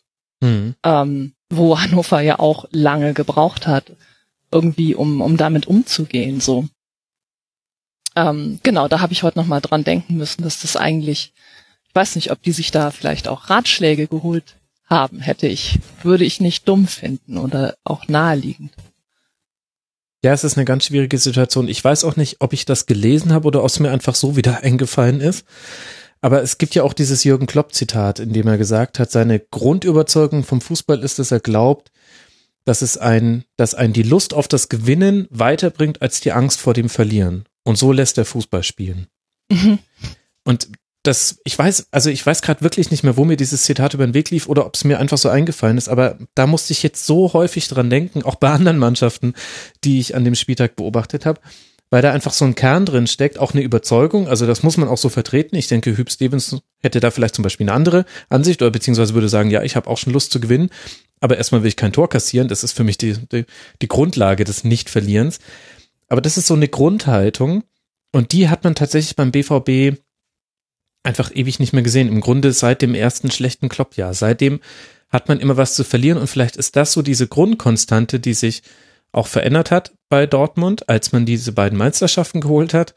War das aus der Underdog-Rolle raus und auch noch im zweiten Meisterschaftsjahr hat man das ja fast schon Houdini-esk gespielt, von wegen, nein, nein, wir sind immer noch, also klar führen wir gerade die Tabelle an, aber mhm. die Bayern sind viel, viel, viel toller. Also das wurde beides mal so aus einer hm, ja, Underdog-Rolle herausgeholt. Und seitdem aber, seit der zweiten Meisterschaft, hat man etwas zu verlieren. Und man hat vor allem auch schon Dinge erreicht, die man dann nochmal erreichen möchte. Also jetzt nicht nur Meisterschaft, sondern auch dieses Champions League-Finale, was ja auch in der Rückschau unglaublich ist, dass was dann danach noch so kam und was eben nicht kam, welche Spieler dann gegangen sind, wie oft man dann wieder nah dran war, aber immer so das letzte bisschen gefehlt hat. Und ich habe den Eindruck, vielleicht ist das so die, die, das Große, was sich quasi verändert hat bei Borussia Dortmund, dass man wieder was zu verlieren hat. Und das spürt man dem ganzen Verein an, auch in der Schärfe, wie manche Debatten geführt werden, auch wie sich manchmal die Verantwortlichen da äußern. Also Zorg hatte jetzt auch einen personellen Umbruch angekündigt, Aki Watzke auch schon, Stöger deutlich angezählt. Im Grunde ist er klar, ist es klar, dass er nicht weitermacht. Also da ist auch eine durchaus nachvollziehbare Vehemenz in, in den Aktionen drin, wo man sich aber auch fragt, ja, also das kann natürlich klappen, aber ich stelle mir dann auch immer wieder die Frage, ja, hättet ihr aber ehrlich gesagt eigentlich auch schon vor einem Jahr machen können oder vor anderthalb Jahren. Also das wirkt für mich auch jetzt sehr, ja, weiß nicht, weiß nicht, ob da schon viele Alarmglocken einfach schrillen oder da, da ist, glaube ich, gerade eine große Sorge, dass man etwas verliert, was man schon hatte. Ich kann es gerade nicht besser formulieren. Ich finde, der BVB wirkt zum ersten Mal auch so mit dem ganzen Drumherum, auch das, was du gerade angesprochen hast, so ein bisschen unsouverän. Und ich auch so eine gewisse Leichtigkeit in der Kommunikation nach außen die sie immer ausgemacht hat, geht ihnen momentan so abhanden. Und ich finde, sie stellen sich in manchen Teilen so ein bisschen ungeschickt an, was man eigentlich nicht gewöhnt von ihnen war, sondern es war immer souverän und wenn dann auch mit Humor und eine gewisse Leichtigkeit. Und ich finde, das geht gerade so ein bisschen abhanden, auch bei allem drumherum. Mhm. Ja, wohl da würde ich sagen, das war auch wirklich dann schon letzte Saison. Also ich meine, die ganze Tuchel-Geschichte, das würde ich jetzt auch nicht als kommunikativ irgendwie gelungen. nee, bezeichnen, da würde ich dir zustimmen. So wie man das gehandelt hat, also. Ja, sowohl währenddessen als auch danach. Mm. Ja, das Interessante ist, wenn man aber dann näher beim BVB hinguckt, dann gibt es schon auch immer wieder ja, Positivgeschichten hört sich jetzt fast an, als wäre sonst alles schlecht, aber ich glaube, ihr versteht mich schon. Also äh, Dahut haben wir angesprochen, Schürle haben wir angesprochen, die Rückkehr von Mario Götze, dass es wieder geschafft hat. Du hast mit Michi Batshuayi einen Stürmer geholt, der nochmal eine ganz eigene Qualität ins Spiel mit reinbringt. Du hast jemand wie Lukas Piszczek. Ich finde es total mhm. faszinierend, dass der jetzt einfach wieder da ist und der spielt auf der rechten Außenposition, aber der ist meiner Ansicht nach so wichtig für die Statik beim BVB. Und das sind alles so, so eigentlich interessante Details, aber das geht halt einfach unter, weil über dem Ganzen so ein Schleier hängt aus. Wir dürfen jetzt auch gar keinen Fall die Champions League verpassen, wir sind in der Europa League ausgeschieden und so weiter und so fort. Und man schafft es auch, diese Positivelemente nicht mehr nach vorne zu kehren, sondern also auch ein Roman Bürki kann so toll halten, wie er jetzt gehalten hat gegen Hannover 96, war meiner Meinung nach mitverantwortlich, dass das ein Sieg wurde. Mhm. Und dennoch wurde Birki in dieser Saison häufiger angezählt, als gesagt wurde, er war ein starker Rückhalt. Ja, nein, würde ich dir, würde ich dir voll zustimmen. Und also Piszczek äh, total. Also das war ja auch, also wo ich auch denke, das war auch kein Zufall, dass es in der Hinrunde sozusagen der, dass ähm, sie hören jetzt auf zu verlieren die anderen Teams merken, oh, wir können ja einfach Tore schießen. Das wussten wir ja gar nicht. Wir dachten ja, es ist Dortmund und da dürfen wir nicht und so. Also das war ja wirklich so was Absurdes auch. Und das ähm, fiel ja aber auch damit zusammen, dass ähm, Piszczek sich verletzt hat. Ja. Also das würde ich sagen, der, der ist total wichtig. Genau. Also was du, wie du es beschrieben hast. Also nein, sicher. Und da gibt's auch ähm, gibt's äh, positive Sachen. Ich fand jetzt Akanji heute auch, ähm, mhm. genau, fand ich, fand ich auch total, also wirklich auch positiv, muss man auch sagen, Neuzugang, ähm, hat auch funktioniert. Schürle finde ich, ich weiß nicht, Schürle ist so, wir reden ja wahrscheinlich auch noch über Mario Gomez. Ich finde, das ist so, ähm, äh, ja. Worauf willst du hinaus? Das verstehe ich jetzt gerade nicht. Ähm, Schürle ich, ich bin immer noch überrascht, wenn, wenn ich Schirle sehe. Also für mich, ähm, verbinde, ich verbinde ihn immer noch nicht so richtig mit, mit Borussia Dortmund. Und ich denke immer so, das kann, das kann irgendwie nicht sein, aber genau, er ist, der spielt einfach gut. Hm. Und er war halt lange oder immer wieder ja auch dann verletzt und das hat dann gedauert, bis er reingekommen ist. Aber Schöle war ja zum Beispiel auch, äh, wenn ich das damals richtig verstanden habe, jemand, den Tuchel wollte und nicht Watzke. Das war ja immer mhm. so ein bisschen, welcher ja. Spieler kommt jetzt wegen wem. Ähm, und das so, glaube ich, die ähm, das Fazit aber war, äh, Schürle Transfer war Tuchel zugeschlagen sozusagen. Und das ja dann auch, ähm, also das seine Zeit gedauert hat, aber und ja auch große, ähm, große Zweifel ja auch immer schon an ihm da waren. Und die jetzt vermutlich zumindest erstmal ausgeräumt ähm, sind. Ich komme über die Zweifel, bin ich zu, das war die Verbindung zu Mario Gomez. ah, okay. ah, okay. Und äh, Wolfsburg natürlich, das ist die, die naheliegende Verbindung. Das stimmt, und Wolfsburg, ja. Und ich finde, man hat in dem Spiel auch ganz gut gesehen, wie es auch anders sein könnte, also am Gegner nämlich ich fand Hannover 96, die finde ich wirklich faszinierend. Und auch wenn die jetzt unten reinrutschen von den Punkten her, 32 Punkte, damit nur sieben Punkte auf den Relegationsplatz, mache ich mir um Hannover 96 keinerlei Gedanken, wenn es um Abstiegskampf geht, weil ich fand die Haltung, die die zu diesem Spiel hatten, mit einer wirklich nicht guten ersten Halbzeit, wo man dann erst zu so Ende der ersten Halbzeit hat man die ersten Nadelstiche setzen können. Aber ich, die die haben so eine Grund, ein Grundvertrauen in sich selbst. Die spielen Dinge lieber aus, als den Ball zu mhm. bolzen. Sie spielen lieber flach, als hoch zu spielen. Sie schicken den, den Stürmer auch beim dritten Mal noch vertikal, auch wenn die ersten beiden Bälle zu lang waren. Und dann kommen dabei Chancen bei raus. Und das hätte ja sehr gut ein 1 zu 1 werden können. Und ich muss sagen, Hannover 96 ist für mich ein Verein, ist so ein Positivbeispiel in dieser Saison, auch wenn die gerade eine schlechte Phase haben, das ist so ein bisschen paradox, aber auch in dem Spiel wieder habe ich so viele Dinge gesehen, wo ich mir gedacht habe, ja, das ist einfach, die haben sich einfach entschieden, eine Art Fußball zu spielen und das ziehen die durch. Und da habe ich sehr viel Respekt vor. Und ich fand, dass sie es auch sehr erfolgreich gemacht haben, auch in dem Spiel gegen den BVB. Ja, würde ich dir zustimmen. Also finde ich, ähm, finde ich auch. Also es ist genauso ein, okay, dann ist es wieder abseits, aber wir probieren es nochmal und eben jemand wie Füllkrug, der halt auch einfach wirklich ein toller Spieler auch ist. Ähm, wie, wie ist denn das, weil das, äh, das Abseits-Tor, das habe ich nicht gesehen, genau. Ja, das geht dir dann so wie dem Schiedsrichterassistenten. Ja. Nee. Ja, schwierig. Ich weiß nicht, Alice, ob du es äh, noch äh, vor Augen hast. Also es war ein Abseitstreffer von Jonatas nach einer Hereingabe vom Strafraum, Strafraumrand. Erst hat er per Kopf abgelegt und dann stochert ihn Mitspieler über die Linie. Ich fand es irre schwer zu entscheiden, es wurde eine dieser berühmten Sky-Linien gezogen und die legt angeblich nahe, dass es kein Abseits war. Ich fand tendenziell sah es nach Abseits aus, aber das ist halt, wir landen dann halt in dieser alten, wo sind die kalibrierten Linien Diskussion und in der Diskussion, warum wird es nicht als Tor gewertet und dann per Videobeweis nochmal überprüft. Es war auf jeden Fall knapp. Ich glaube, so kann man es schon sagen. Ja, es war knapp, aber ich glaube, das ist halt ohne Videobeweis hätten wir da auch nicht viel gemacht. Es gibt die Linien nicht und ich finde, es ist auch schwer zu entscheiden und boah, ist halt jetzt so gelaufen. Also ich finde, da kann man jetzt nicht so viel dran kritisieren. Da gibt's andere Szenen, wo man sagen kann, okay, das war klarer und ich sehe da jetzt nicht den großen Breaking Point in dem Spiel da drinnen quasi. Also klar, es wäre ein Tor gewesen, aber trotzdem, es war jetzt nicht zwei Meter nicht abseits oder sowas. Ja, absolut. Also es ist, glaube ich, ein Talking Point, aber kein Breaking Point. Also natürlich wird es von Seiten von Hannover 96 dann hervorgebracht äh, nach dem Spiel, aber interessanter fand ich es eigentlich, dass es Hannover in der Phase echt gut geschafft hat, häufig vielversprechend in den Strafraum zu kommen. Wo Dortmund ja eigentlich schon sehr, sehr tief stand und dann auch sehr, also mit vielen Spielern. Und trotzdem, Klaus hat da Pässe gespielt, das mit einer chirurgischen Präzision, naja, ich habe ja gerade schon gesagt, dass ich Hannover 96 ganz gut fand in dem Spiel. Haben mich überzeugt.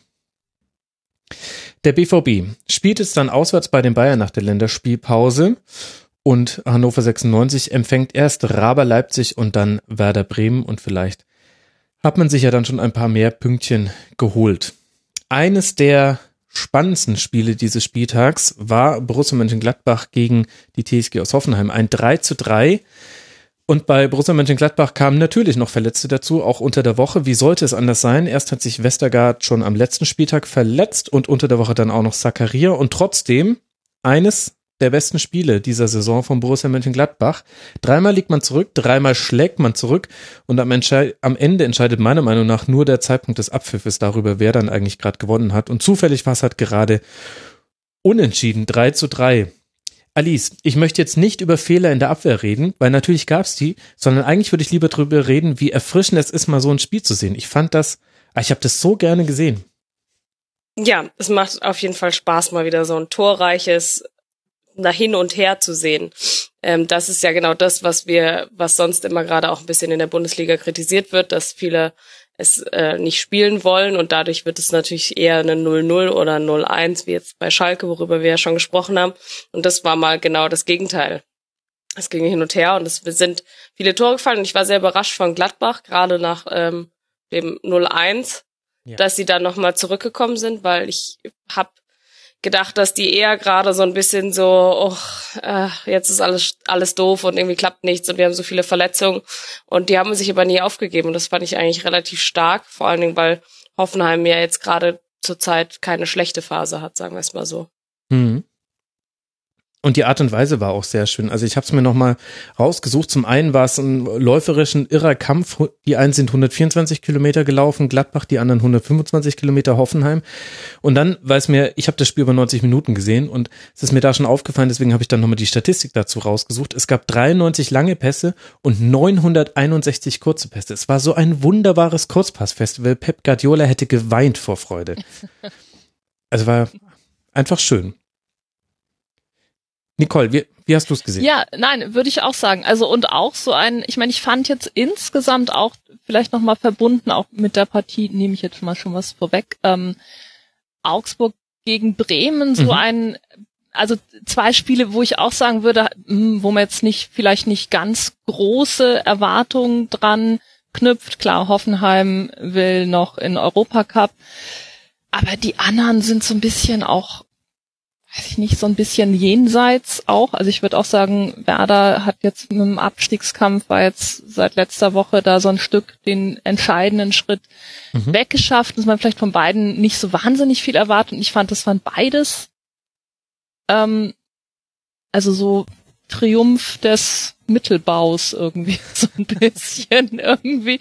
Man sieht genau, wohingegen dann vermeintliche Spitzenspiele oder eben der Tabellenzweite spielt und dass es das nicht unbedingt dann die, die rasanten Partien ähm, dann sind. Genau, also nein, fand ich auch. Ähm, also ich habe es in der Konferenz geschaut, insofern eben nicht ganz, aber dadurch äh, war es natürlich relativ häufig bei dem Spiel. Im Grunde hast du es dann fast ganz gesehen, ja. Genau, ja, genau.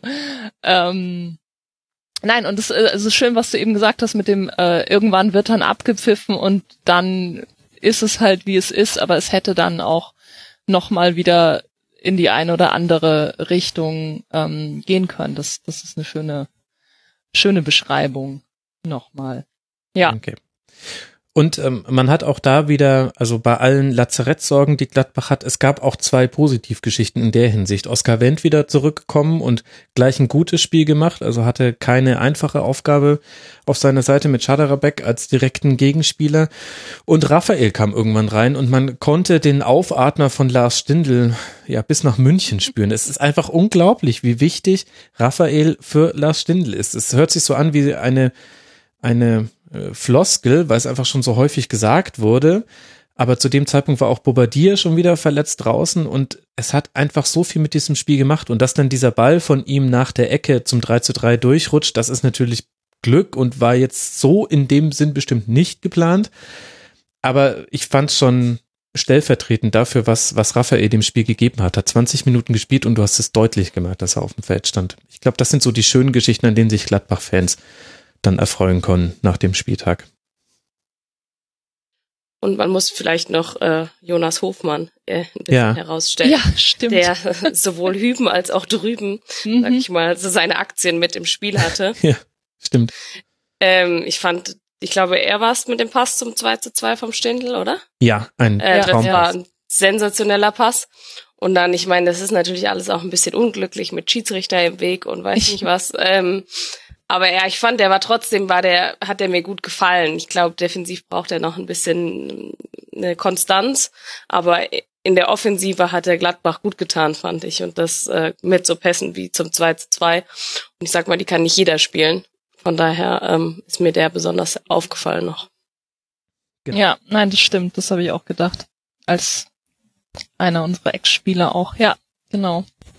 Genau, und er war es ja auch, der im 1 gegen 1 gegen Napri das Foul gespielt hat, was zum Strafstoß dann geführt hat. Das war dann das 2 zu 1, dann das 2 zu 2 hat er einen wunderbaren Pass gespielt auf Lars Stindl und beim 2 zu 3 ist er in den Schiedsrichter reingedribbelt und hat so den Ball verloren.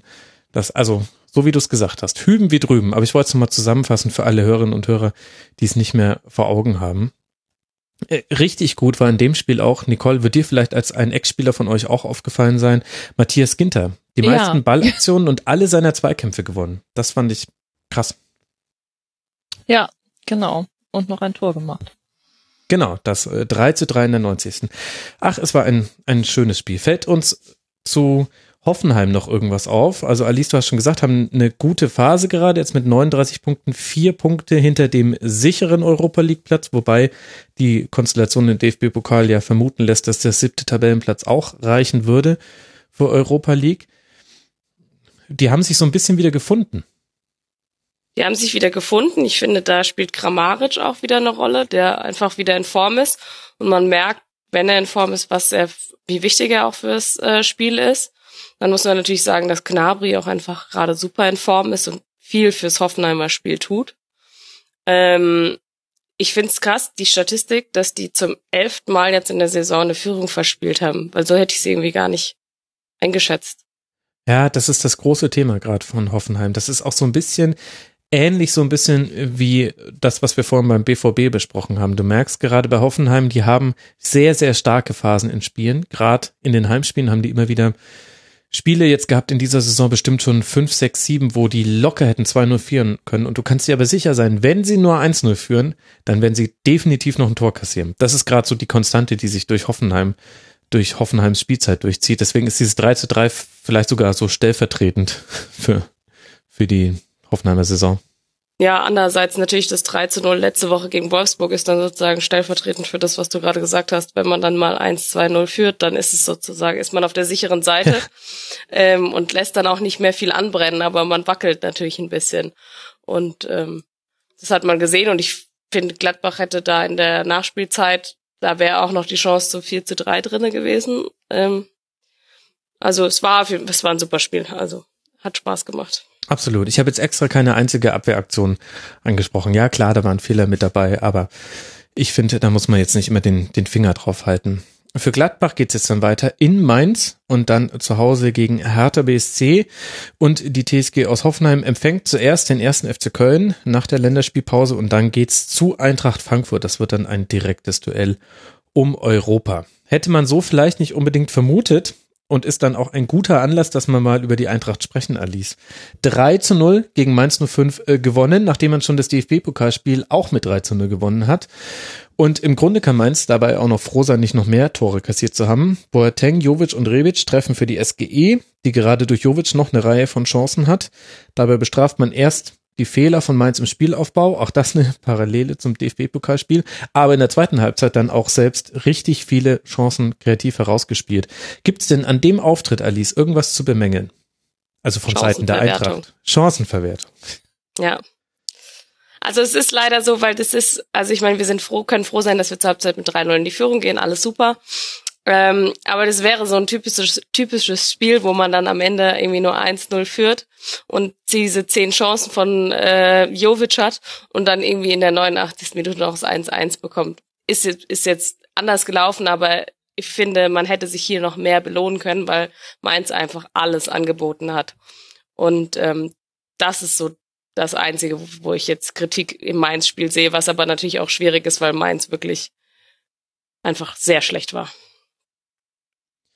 Hat dich das überrascht, wie Mainz aufgetreten ist? Ich habe gedacht, gerade weil man im DFB-Pokalspiel so mit einer, also da war ja vor allem die Art und Weise der Niederlage das, was auch vielen Fans da ja sehr negativ aufgestoßen ist. Das war mit einer der Auslöser für die Unruhe zwischen Fans und Mannschaft in der Hinrunde dann noch. Dachte ich, dass man jetzt in dem Spiel so ein bisschen zumindest auf Wiedergutmachung geht. Dann ist es natürlich sehr ärgerlich, wenn du durch einen Torwartfehler gleich in der sechs Minute schon 0-1 hinten liegst, aber ich, also mich hat es einfach gewundert, dass das Mainz da keine, keine Antwort auch auf diesen Rückstand gefunden hat. Denn man muss sich als Mainz 05 ja schon auch mit der Frage beschäftigen, was machen wir eigentlich, wenn wir 0-1 hinten liegen. Ja, ich glaube, dass es halt schon noch ein bisschen mit dieser ekligen Spielweise von der Eintracht zusammenhängt, die halt einfach die ganze Zeit auf den Füßen steht und dich die ganze Zeit nervt. Und wenn die 1-0 führen, dann wird's nicht einfacher, weil dann musst du das Spiel machen und die Eintracht lässt da nicht so viel zu. Und ich finde eher, dass man sagen muss, okay, ja, es war ein Torwartfehler, aber ich meine, Schwarz hatte danach gesagt, ja, oder ich, wir wussten, dass Boateng immer hinten am langen Pfosten steht. Ja. Stimmt. Und trotzdem steht er so völlig frei. Also der Schuss war jetzt nicht so platziert, geht glücklicherweise rein, aber wenn er ihn richtig trifft, dann ist er auch drinne, weil der da so frei steht. Also und da ging es ja noch weiter. Ich finde, die haben die zwei, also sie haben zwar eine gute Zweikampfquote, aber ich habe das Gefühl, die haben keine Zweikämpfe überhaupt erst angenommen. Also, ja, das war das Problem. Ja, fand ich. Auch. Also sie waren so ein bisschen so: Hier ist ein Fußballfeld, ähm, liebe Eintracht, spielt doch mal, und wir wir wir versuchen so ein bisschen drumherum zu tanzen. Genau, und sie haben immer versucht, einfach halt im Passweg zu stehen machen. und sind nicht gar nicht in die Zweikämpfe reingekommen. Also gerade in der ersten Halbzeit ist mir das auch ganz krass aufgefallen. Ja, und ich finde es dann schon äh, überraschend. Also ich meine, gegen Schalke haben die ja gut gespielt. Also ich habe es nicht gesehen, aber habe ich gehört, dass sie wohl überraschend nur verloren haben. Und wenn dann ein Schwarz nach dem Spiel sagt, geht, es geht nicht um das Ergebnis, sondern um die Leistung, dann finde ich das ein bisschen schwierig, weil in deren Situation geht es schon primär ums Ergebnis. Wie jetzt nach, nach dem Spiel gestern, hat er das gesagt? Ja, ja. Okay, ja. Und ja, beziehungsweise in dem Fall ist ja beides, also nicht so super, oder? Läuft also ja ich mein, das finde ich dann so okay. Ich fürchte, ja, aber so hat das nicht, ich glaube, da wird deine Meinung von seiner abweichen. Ansonsten ja, okay. komisch, dass er das gesagt hat. Wenn er sagen würde, es zählt nicht das Ergebnis, sondern die Leistung und die war nämlich beides scheiße, dann ja. ist ja komisch. Ja. ja, aber was gibt's denn noch für, also weil ich fand auch, ich würde sagen, äh, dass sich Mainz eigentlich jetzt von den, dem Spieltag jetzt im Grunde am am nachdrücklichsten für den Abstieg äh, gemeldet hat. Ja. Also wenn wir nach der Leistung gehen und nicht nach den Ergebnissen oder nicht nur. Ähm, also jetzt würde ich ja würde ich dir nicht mehr widersprechen. Starken, also, aber ähm, ja wenn, wenn man sich so das Restprogramm anguckt, die spielen jetzt noch, ich guck mal erstmal nur auf die Heimspiele, weil als Auswärtsmacht wäre Mainz 05 jetzt gerade noch nicht bekannt. Die spielen noch gegen Gladbach, Freiburg, Leipzig und am letzten Spieltag gegen Werder Bremen zu Hause. Und die, für die geht's ja dann um die Europa League. Also, okay. der musste ein bisschen zünden. Ja. Nein, da weißt du vielleicht einfach mehr. Nee, aber finde ich auch. Also, ähm, das war jetzt auch ein undankbares Auswärtsspiel, gerade auch wegen dem, was Alice schon angedeutet hat. Also Eintracht Frankfurt ist auch gerade zu Hause richtig gut und dieses Jahr auch in beiden Halbserien, auch in der Rückrunde. Aber ich fand auch, das war einfach, du musst in dieser Situation, musst jetzt in jedem Spiel versuchen, irgendwie was mitzunehmen. Und ich hatte den Eindruck, dass bei diesem Spiel ab der sechsten Minute alles schon durch war. Und, und alles, was dann Mainz 05 noch irgendwie versucht hat umzusetzen, nicht, nicht geklappt hat. Und im Gegenteil, man hätte eigentlich auch 4-0, 5-0, 6-0 verlieren können. Und das darfst du dir eigentlich auch nicht mehr erlauben mit Blick auf die Tordifferenz. Also da sind sie sogar noch glimpflich davongekommen, stehen jetzt bei mit minus 17 Treffern und äh, Köln und HSV dahinter haben 22 und 24 Treffer minus. Also ich fand auch, dass Mainz 05 da wenig angeboten hat und ja, aber auf der anderen Seite, Alice hat, hat ja auch die Eintracht gut gespielt. Ja, klar. Also ich meine, das ist überragend, was wir da momentan abliefern. Und es ist auch eine neue Qualität, dann einfach noch da nachzulegen in der Halbzeit und dann mit 3-0 zur Pause, in die Pause zu gehen. Das ist schon stark. Und vor allen Dingen, was mein, also meine großen Ausrufezeichen stehen unter Nico Kovac, weil er halt einfach äh, ein sehr, sehr guter Trainer ist und ich finde, er, er ich finde es faszinierend, wie er es schafft, das ganze Team zu motivieren. Und das sind irgendwie 26 Spieler oder sowas. Und egal, wer da reinkommt, jetzt zum Beispiel haben De Guzman, Jovic und Willems in der Startelf gespielt. Äh, De Guzman hat vor zwei Wochen gegen Hannover Startelf gespielt. Äh, Jovic ist eigentlich immer unser Edeljoker und Willems war jetzt echt lange, hat er gar keine Rolle gespielt. Und alle drei waren sofort im Spiel und waren motiviert und hatten Bock auf das Spiel. Und das musst du auch erstmal hinkriegen als Trainer, dass du dass du einen Haller auf eine Bank setzt und der sich nicht ähm, beschwert oder sowas. Also es ist ähm, es ist halt einfach eine Mannschaft und ich finde, das ist das merkt man bei der Eintracht einfach extrem. Und du hast mit einem Boateng hast du einfach einen Leader auf dem Platz, der auch noch die Tore erzielt und das Team halt einfach mitreißt. Und klar ist so eine Niederlage gegen BVB ärgerlich, aber auch da, was wir da geleistet haben in der zweiten Halbzeit, und ich meine, wir müssen, sollten das Spiel eigentlich nicht verlieren. Wenn du 2-2 spielst, sind kann man als Dortmunder zufrieden sein und wir können auch zufrieden sein. Ähm, und was ich als, wir haben noch nie in dieser Saison zwei Spiele in Folge verloren. Und ich finde, das zeigt eigentlich sehr gut, was uns ausmacht. Ja, nein, finde ich auch. Wie schätzt du das denn ein mit Kovac? Also der bleibt dann auch und erntet die europäischen Früchte dann in der nächsten Saison? Also ich glaube, wenn wir international spielen, bleibt er auf jeden Fall, weil ich nicht glaube, dass er sich das nehmen lässt, mit seinem Team das mhm. zu machen. Mhm. Ähm, und realistisch gesehen, also keine Ahnung, spielen wir wahrscheinlich international, puh, weiß ich nicht, Angst. Ähm, ja, okay, mhm, ja, realistisch gesehen, ja. ähm, ich glaube schon, ich glaube, dass, also ich meine, jetzt sind ja mittlerweile ist Dortmund ja wohl auch in den Poker mit eingestiegen. Ich glaube, dass das sowohl, Fra äh, sowohl Bayern als auch Dortmund für ihn noch zu früh kommen würden. Ich glaube, eine Saison bei uns würde ihm noch gut tun. Ich glaube auch, dass er das macht. Also, und noch viel mehr hoffe ich's. Ja. Also, weil er macht halt einfach einen unfassbar guten Job. Ich weiß nicht, ob er für so große Teams einfach schon bereit ist, aber das, was dieses, egal wer mit, wer ein Interview gibt oder sowas, immer wird rausgestellt, wie wichtig Niko Kovac ist, dass er immer mit den Spielern spricht, auch wenn sie mal auf der Bank sitzen. Und da sind einfach so viele Leute, die bei uns eigentlich noch im Kader sind, die dann auf der Bank sitzen und dann aber im nächsten Spiel sind sie halt, äh, spielen sie halt Startelf und es geht halt über die Trainingsleistung und das ist halt irgendwie, das macht ihn schon aus. Ja. Und äh, seht ihr da denn eigentlich so Parallelen ähm, zu Köln oder worüber wir vorhin eben auch gesprochen haben mit dem, dann spielst du Europapokal und Liga und wie, wie kriegst du das hin oder wie kriegst du es eben auch nicht hin? Also ich glaube, da musst du zwei, also ich, ich sehe da so zwei Differenzen. Wenn du Champions League spielst, was ich nicht glaube, aber natürlich hoffe, dann ist es was ganz anderes, weil dann spielst du gegen Gruppenphase gegen irgendwie drei sensationelle Teams. Es sind alles wahrscheinlich geile Reisen für die Fans und für die Mannschaften nochmal eine ganz andere Motivation. Außerdem kriegst du da noch wirklich gut Geld raus. Mhm. Ja. Und Europa League ist halt nun mal, es ist halt einfach nicht so attraktiv. Und ähm, da werden auch trotzdem wieder genug Fans mitreisen und so weiter, aber da glaube ich, ist es noch schwieriger, sich als Mannschaft zu motivieren hängt natürlich auch ein bisschen davon ab, was, wie das Team dann aufgebaut wird. Also, und ich meine, Bobic war ja gestern auch im Sportstudio und er hat natürlich schon auch gesagt, ja, es sind halt drei unterschiedliche Szenarien.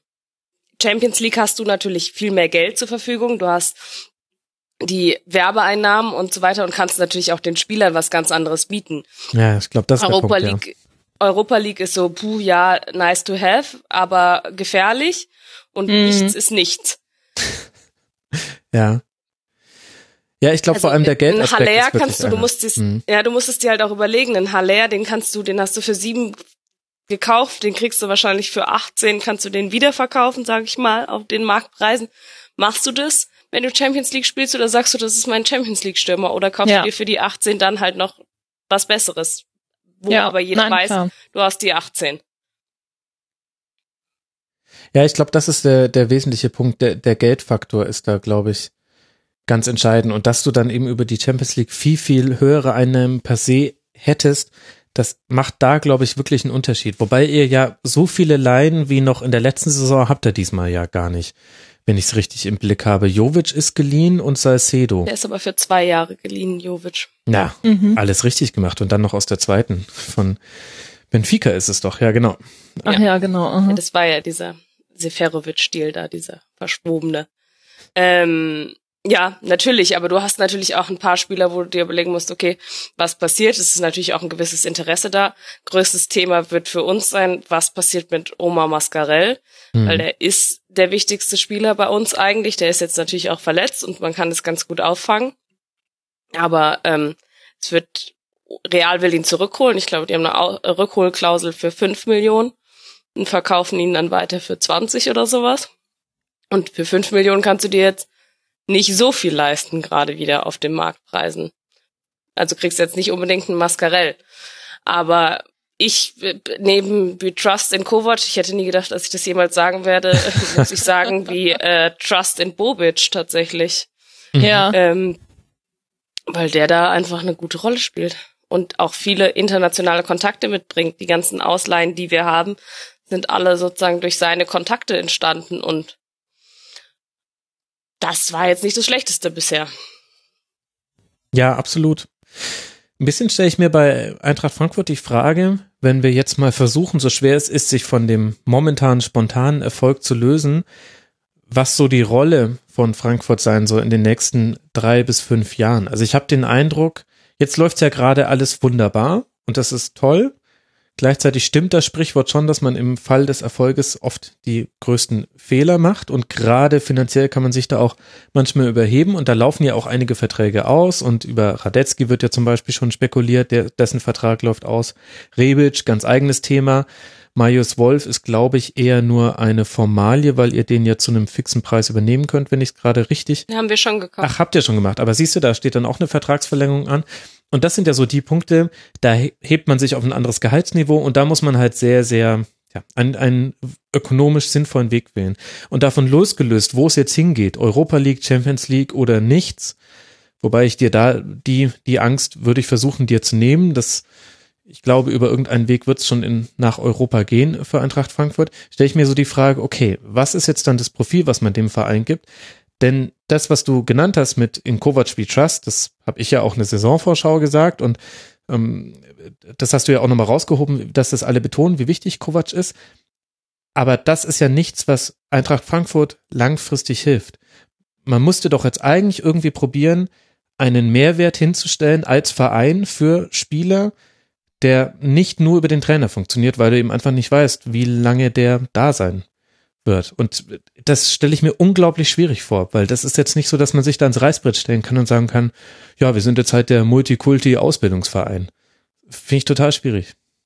Ach, ich glaube, sowas entwickelt sich ja auch ein bisschen aus dem, wie du dich schlägst und was du machst. Und ich meine, ich glaube schon, dass Eintracht Frankfurt attraktiv für Spieler ist, schon per se, weil es einfach eine interessante Stadt ist. Du lebst dort, du musst nicht irgendwie Entschuldigung, in Wolfsburg leben. Ähm, und ähm, du hast jetzt natürlich hast du dir einfach auch einen Charakter von einem Team gebildet und ich glaube, ein Boateng zum Beispiel wird bleiben und ich kann mir vorstellen, dass das ein Anreiz für viele ist, zu sagen, okay, mit Kevin Prince in der Mannschaft zu spielen, finde ich interessant und sich dort was aufzubauen und Teil von was Größerem vielleicht auch zu sein. Und dann ist es im Endeffekt vielleicht ein Sprungbrett, auch für junge deutsche Spieler, aber es ist halt ein Sprungbrett und daran muss sich die Eintracht, glaube ich, gewöhnen. Das haben wir jetzt in den letzten zwei Jahren gut hingekriegt, weil wir mussten auch zu dieser Saison unser Team komplett wieder neu äh, umbauen und auch das hat, wie man sieht, beim Blick auf die Tabelle ganz gut geklappt. Und jetzt hast du natürlich noch, du baust dir ja immer mehr ein Fundament, wenn du dir zum Beispiel einen Wolf holst, du hast einen Rebic, du hast einen Boateng, du hast, also du hast ja schon viele Spieler, auf die du einfach setzen kannst und auf denen du sukzessive dann aufbauen kannst. Ich meine, ich würde auch denken, dass diese Frage, was, was ist das Profil oder was, was biete ich dann, ähm, dass da im Grunde ja nicht nur die Eintracht, sondern da stehen ja also jenseits von Bayern und eventuell Dortmund finde ich aber auch irgendwie überhaupt nicht so klar, wie man, also ob sie da jetzt auch noch mal wieder, wieder wirklich anknüpfen können, stehen ja alle Teams davor, oder? Also ich meine, ich weiß jetzt auch nicht, ob das jetzt für also selbst für einen Verein wie Schalke, der jetzt auch noch mal ganz, ganz viel Tradition, aber ich meine, interessiert das irgendjemanden, wenn die dann sagen, hier Eurofighter? Also das ist doch auch Nee. kein nichts. Also was hast du da sonst? Also ich meine, da müssen alle Vereine damit rechnen. Du kannst keine äh, Spieler, also du, du, ähm, du hast immer Spieler, die dann auch wieder weggehen, sobald sie bei dir richtig gut sind und vielleicht dann auch mal Europacup spielen, spätestens dann sind sie, sind sie halt wieder weg. Also das, äh, das betrifft ja wirklich, finde ich, noch mal mehr, ähm, mehr Clubs als jetzt irgendwie Eintracht Frankfurt, die jetzt vielleicht ein bisschen als, oder die als Überraschungsmannschaft dieser Saison dann in den Europacup kommen. Ich glaube, was da halt auch eine Rolle spielt, ist, ich meine, vorher oder vor fünf, sechs Jahren oder sowas, wenn man gesagt hat, ja, man ist Eintracht-Fan, dann wurde man immer ein bisschen blöd angeguckt, wie passiert denn sowas? Und ähm, so, außer du kommst halt aus der Stadt quasi, ist es jetzt nicht ein Verein gewesen, der, glaube ich, bei besonders vielen außerhalb dem Fan-Dasein auf dem Zettel war. Und jetzt, ich meine, in dieser Saison zum Beispiel, wie viele Leute sagen, ach, die Eintracht gucke ich gerne. Oder du letzte Woche hast gesagt, ja, guck Ja. dir unbedingt die nächsten Spiele von der Eintracht an. Und dadurch hast du ja schon, die Leute haben einfach Bock auf einmal auf die Eintracht und gucken sich die gerne an und sagen, Frankfurt gegen Dortmund, oh, es ist das, das Spitzenspiel, das gucken wir uns an. Und das lockt natürlich auch irgendwie. Ja, wobei, also kann natürlich sein und äh, aber ich stelle mir schon die Frage, was man den Spielern sagt, ob sie da hinkommen. Und ich glaube, derzeit ist es einfach, Spieler zu bekommen, weil man hat gerade eine Positivgeschichte, die man erzählen kann. Aber ich stelle mir schon manchmal die Frage, vielleicht bin ich da jetzt auch einfach immer der, der Typ, der jetzt hier die Haare in die Hand nimmt und alle Suppen schmeißt, die so rumstehen. Das tut mir dann auch leid, aber also gerade ist Kovac das Argument und ähm, und wir können bei uns kannst du international spielen und wir haben eine geile Truppe, wir haben äh, wir haben Kevin Prince Boateng, da gebe ich dir schon recht, das was du gesagt hast. Aber was machen wir denn, wenn Kovac mal weg ist oder wenn mal die eine Kovac Rückrunde wieder so läuft wie im letzten Jahr? Also das vergisst man ja auch fast im aktuellen in der Begeisterung rund um Eintracht Frankfurt, wie schlecht die letzte Rückrunde war. Das war ja erschreckend. Und äh, was erzähle ich dann Spielern, die da hinkommen? Und ich, ich glaube, also ich, ich glaube, dass das die große Herausforderung ist, vor der alle Funktionäre im, im Fußballbereich stehen, und zwar jetzt vielleicht eher auch die Aussichtsräte und ähm, Manager, Sportdirektoren etc., nicht direkt das Trainerteam, weil die müssen immer den, den aktuellen sportlichen Erfolg hinbekommen. Aber die große Aufgabe ist, sich zu überlegen, mit welchen Argumenten kann ich zukünftig welche Art von Spieler zu uns holen? Und ich finde schon, dass es da manche Mannschaften gibt, die haben eine Antwort gefunden. Also Schalke zum Beispiel, Schalke, Dortmund, Leverkusen ist, du verdienst gut und spielst Champions League in der Regel, zumindest international. Leipzig ist, ähm, naja, du bist jetzt eh schon hier bei uns im Verein, deswegen schieben wir dich jetzt einfach nur einen anderen Standort, ist doch cool. Beziehungsweise natürlich auch, äh, du bist jung, bei uns äh, kannst du dann direkt zu Liverpool wechseln und so weiter. Also war jetzt natürlich überspitzt formuliert. Hoffenheim auch dieses, ähm, wenn du bei uns in den Nachwuchs kommst, hast du sehr gute Chancen hochzukommen. Das ist äh, ganz klar, sieht man auch im Wechsel jetzt, also Süli, Rudi weg, nicht groß eingekauft, sondern aus dem eigenen Nachwuchs nachgezogen. Lukas Rupp, Dennis Geiger und so weiter. Das ist das ist der Benefit, den du hast, wenn du zu Hoffenheim gehst. Gladbach auch. Bei uns ähm, kannst du dich entwickeln, kannst den nächsten Schritt machen und wir spielen auch eine Art von Fußball, die so im gewissen Spielertypus, also dieser Spielertypus Dennis äh, Zakaria, der passt auch wie Arsch auf Eimer nach Gladbach. Und ein paar andere haben dann auch noch so Argumente, aber es wird dann schon weniger. Freiburg noch, Wolfsburg würde ich jetzt unterstellen, Geld ist das Argument, zu Wolfsburg zu gehen. Und dann hört schon so langsam auf. Und ich äh, überlege mir die ganze Zeit, wo sortiert man denn da eigentlich Eintracht Frankfurt ein, wenn man mal Kovac abzieht? Und ich weiß es Ich nicht. finde, ich finde schon, hier kannst du dich entwickeln und hier kannst du ein Sprungbrett machen.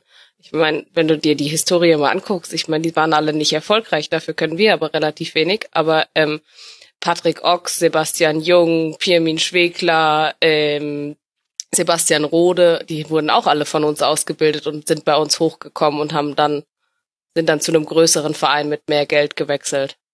Stimmt, aber da hattet ihr auch noch eine Nu U23, die habt ihr doch dicht gemacht. Ich meine, machen viele Vereine, muss jetzt, also muss jetzt auch nichts Schlechtes sein, weil es heißt ja auch, man zieht ja dann früher im Profikader, aber ist die Eintracht im, im Jugendbereich auch gerade immer noch so stark wie früher? Da gebe ich dir schon recht.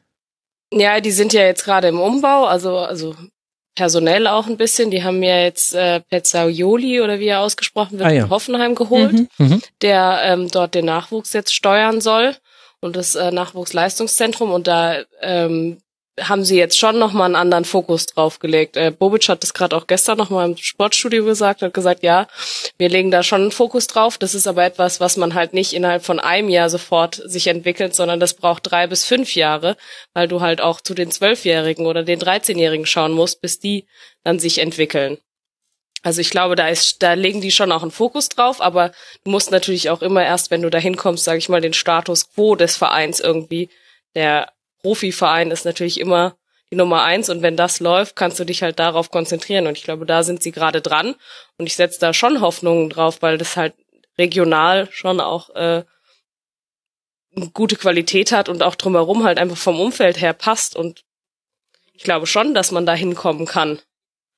Und du hast vielleicht aber auch eher die Möglichkeit, dass du halt bei der Eintracht dann auch mal in der Startelf stehst, weil ja. es ja, da gebe ich dir ein, ein kleinerer Kader oder also ein kleineres Umfeld ist in dem Fall. Also ich sehe da, ich sehe da nicht die mangelnde Attraktivität, um ehrlich zu sein, weil ich finde, das ist schon, es bietet schon vielen Leuten einfach Raum und du hast, wie gesagt, die Stadt noch mit drumherum und du hast auch noch, da ist der DFB sitzt in der gleichen Stadt. Also es ist jetzt nicht so. Ist das jetzt was Gutes oder was Schlechtes?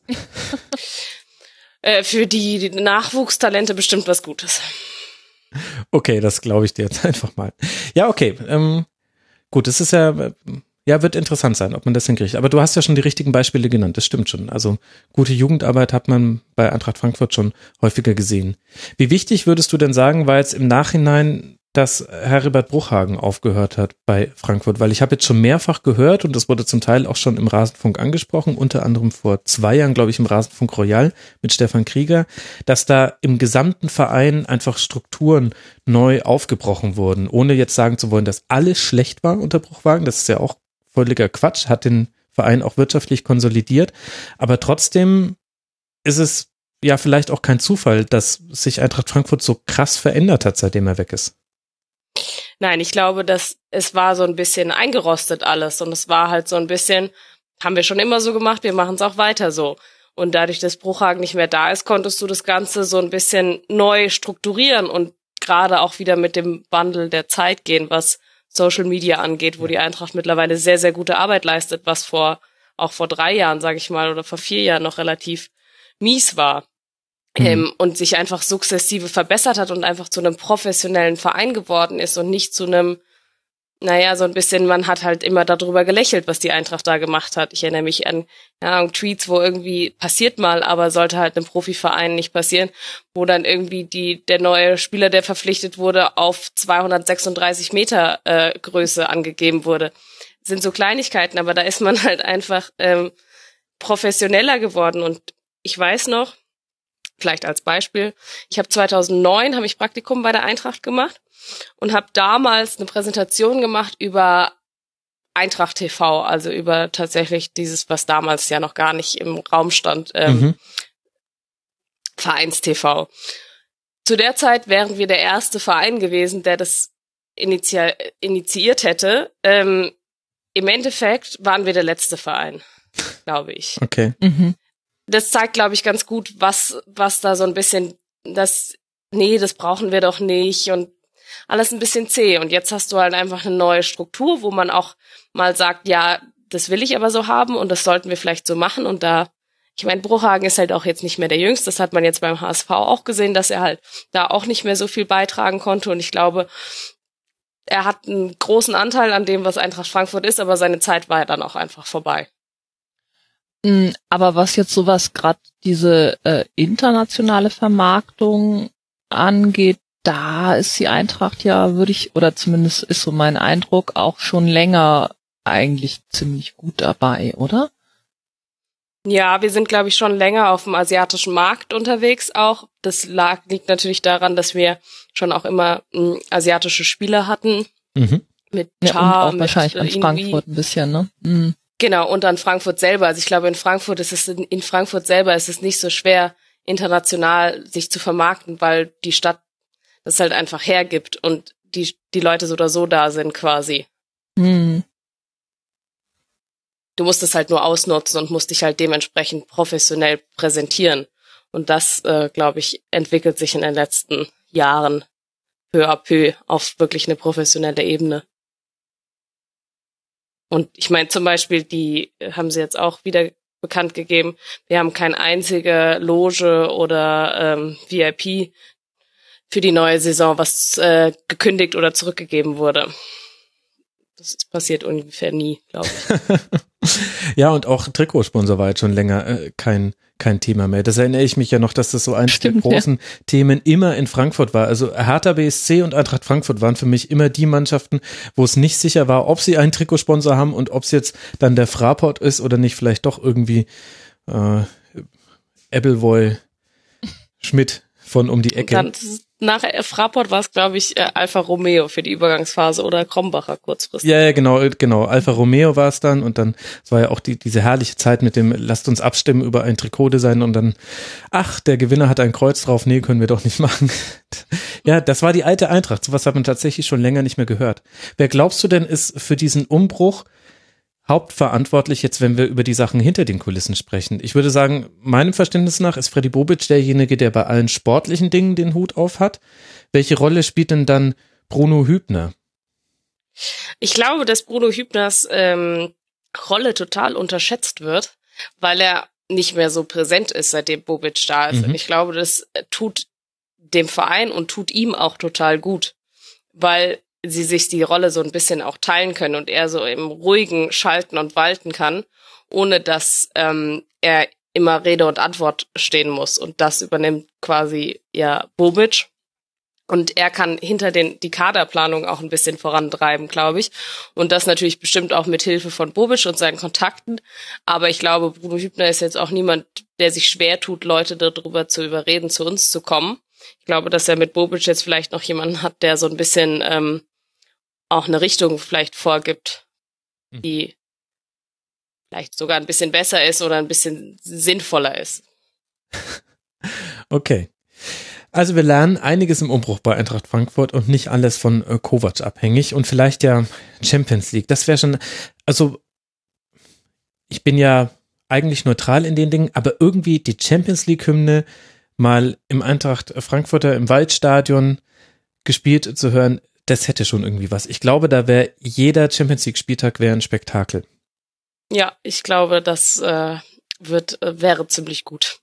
Und ich freue mich schon auf, ich würde mich auf ähm, diverse Auswärtsfahrten tatsächlich freuen, weil das wird so häufig nicht mehr passieren und das sollte man, wenn, dann auf jeden Fall mitnehmen, weil das ist äh, schon, ich meine, wir haben es gesehen, Bordeaux mhm. sollten sich, wer es nicht gesehen hat, bitte alle nochmal anschauen und dann kann man sich ungefähr vorstellen, was die doppelte Anzahl an Fans in, ich weiß nicht, London oder sonst irgendwo ähm, macht. Und wie auch bei der Europa League, ich meine, Qualifikation gegen Karabakh Akdam war das Stadion auch ausverkauft. Es kriegen sonst auch nicht so viele Fans hin und dann will ich nicht wissen, wie es in der Champions League aussieht. Also ja, ich habe da Bock drauf. Aber ähm, ich habe es leider nicht in den Händen. Aber ja, ich wäre bereit. Es liegt in den Füßen deiner Mannschaft. Für die Eintracht geht es jetzt nach der Länderspielpause weiter bei Werder Bremen, dann gegen Hoffenheim. Und dann kommen allerdings auch noch einige Gegner von oben. Also Hoffenheim würde ich schon mit dazu zählen. Dann Leverkusen, Schalke, Bayern. Genau, das sind noch die Mannschaften von oben. Schalke sogar zweimal, weil man auf die ja auch noch im DFB-Pokal trifft. Schauen wir mal. Das war ja auch noch ein wichtiger Faktor, DFB-Pokal-Halbfinale nach letztes Jahr Finale. Ähm, das ist schon auch nochmal eine Leistung. Absolut. Das kann man wohl sagen. Schauen wir mal, wo Eintracht Frankfurt landet. Und für Mainz 05, der Vollständigkeit halber, geht es dann weiter mit einem Heimspiel gegen Borussia Mönchengladbach. Wir müssen noch reden, unter anderem über das Spiel HSV gegen Hertha BSC. Wir haben im Intro schon Christian Titz gehört.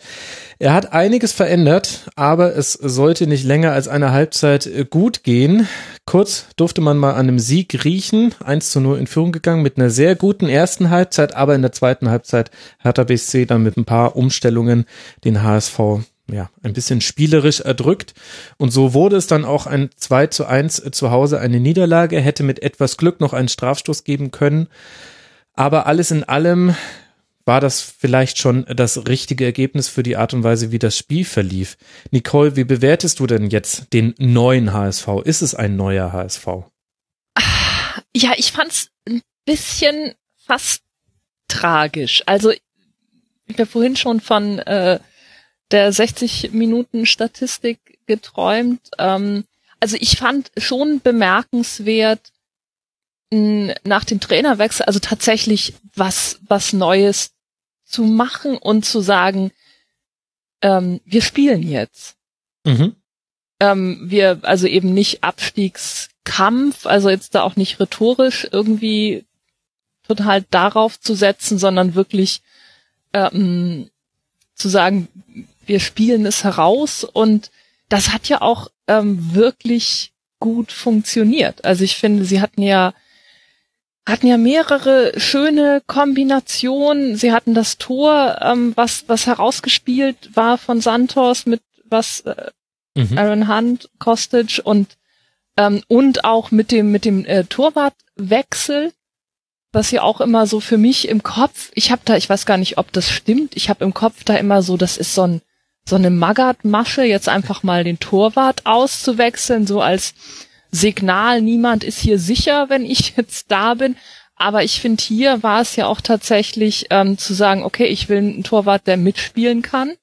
Oder das ist mir jetzt, das ist jetzt auch wichtig, dass der fußballerisch was kann. Und mhm. da, da denke ich mir auch tatsächlich was. Der spielt einfach dann auch weit vorne und der spielt halt dann. Also so ist auch wichtig für für ähm, für den Aufbau. Also das fand ich eigentlich, ähm, also das das fand ich so beeindruckend.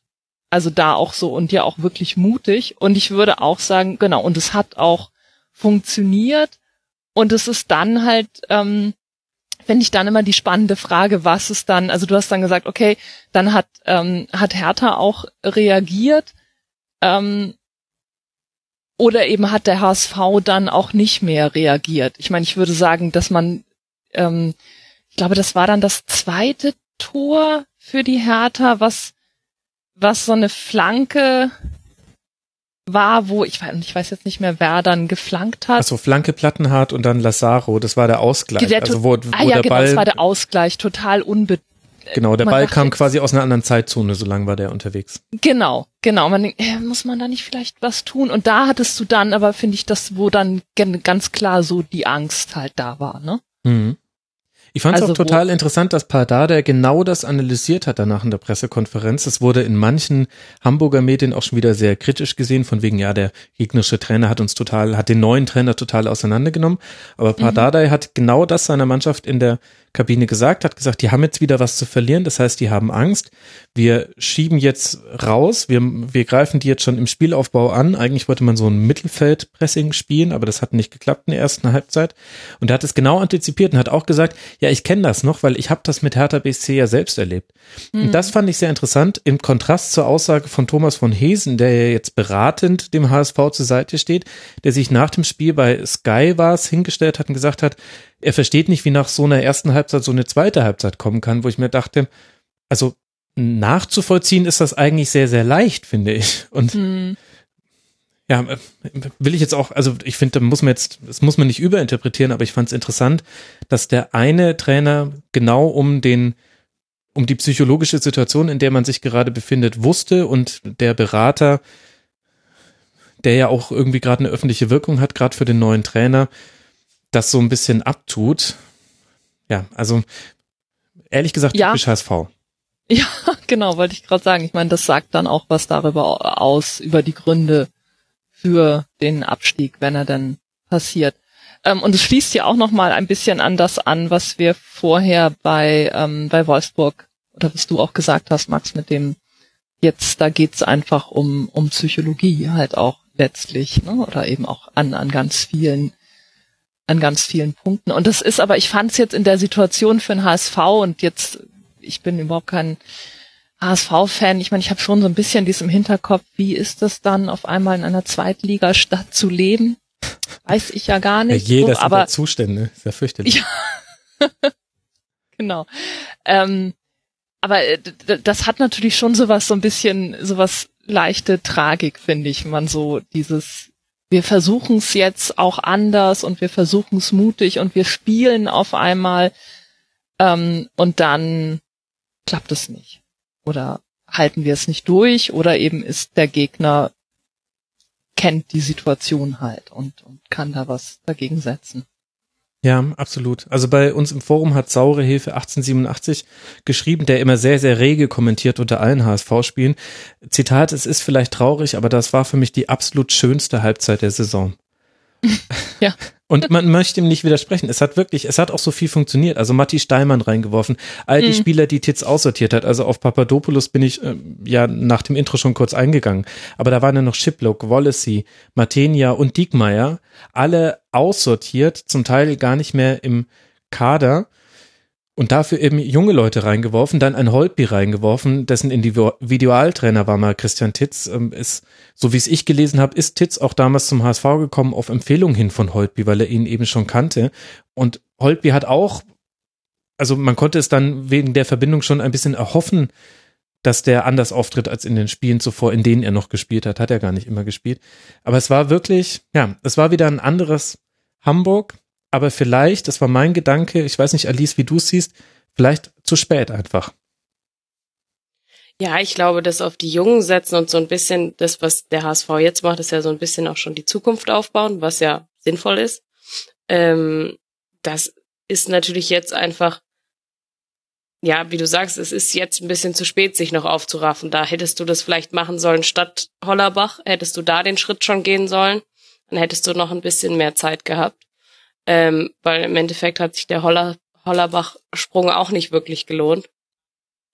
Und ähm, du hast jetzt auch zum ersten Mal, wie Nicole schon gesagt hat, Fußball gespielt, so in der ersten Halbzeit. Und das war, glaube ich, auch für die Fans mal wieder wichtig, das zu sehen, dass sie es ja eigentlich noch können und dass da noch Spieler sind, die auch Lust drauf haben. Ja. Was sich aber natürlich dann auch wieder ins Negative verkehrt hat. Also es gab dann Ausschreitungen ist ein großes Wort, aber es wurde versucht, die Kabine zu stürmen. Es heißt zwar, dass da auch unter den 50 festgenommenen Personen sehr, sehr viele Nicht-HSV-Ultras wären. Bei äh, Fiete hat bei uns im Forum geschrieben, das wären äh, Krawalltouristen gewesen, in äh, Anführungszeichen.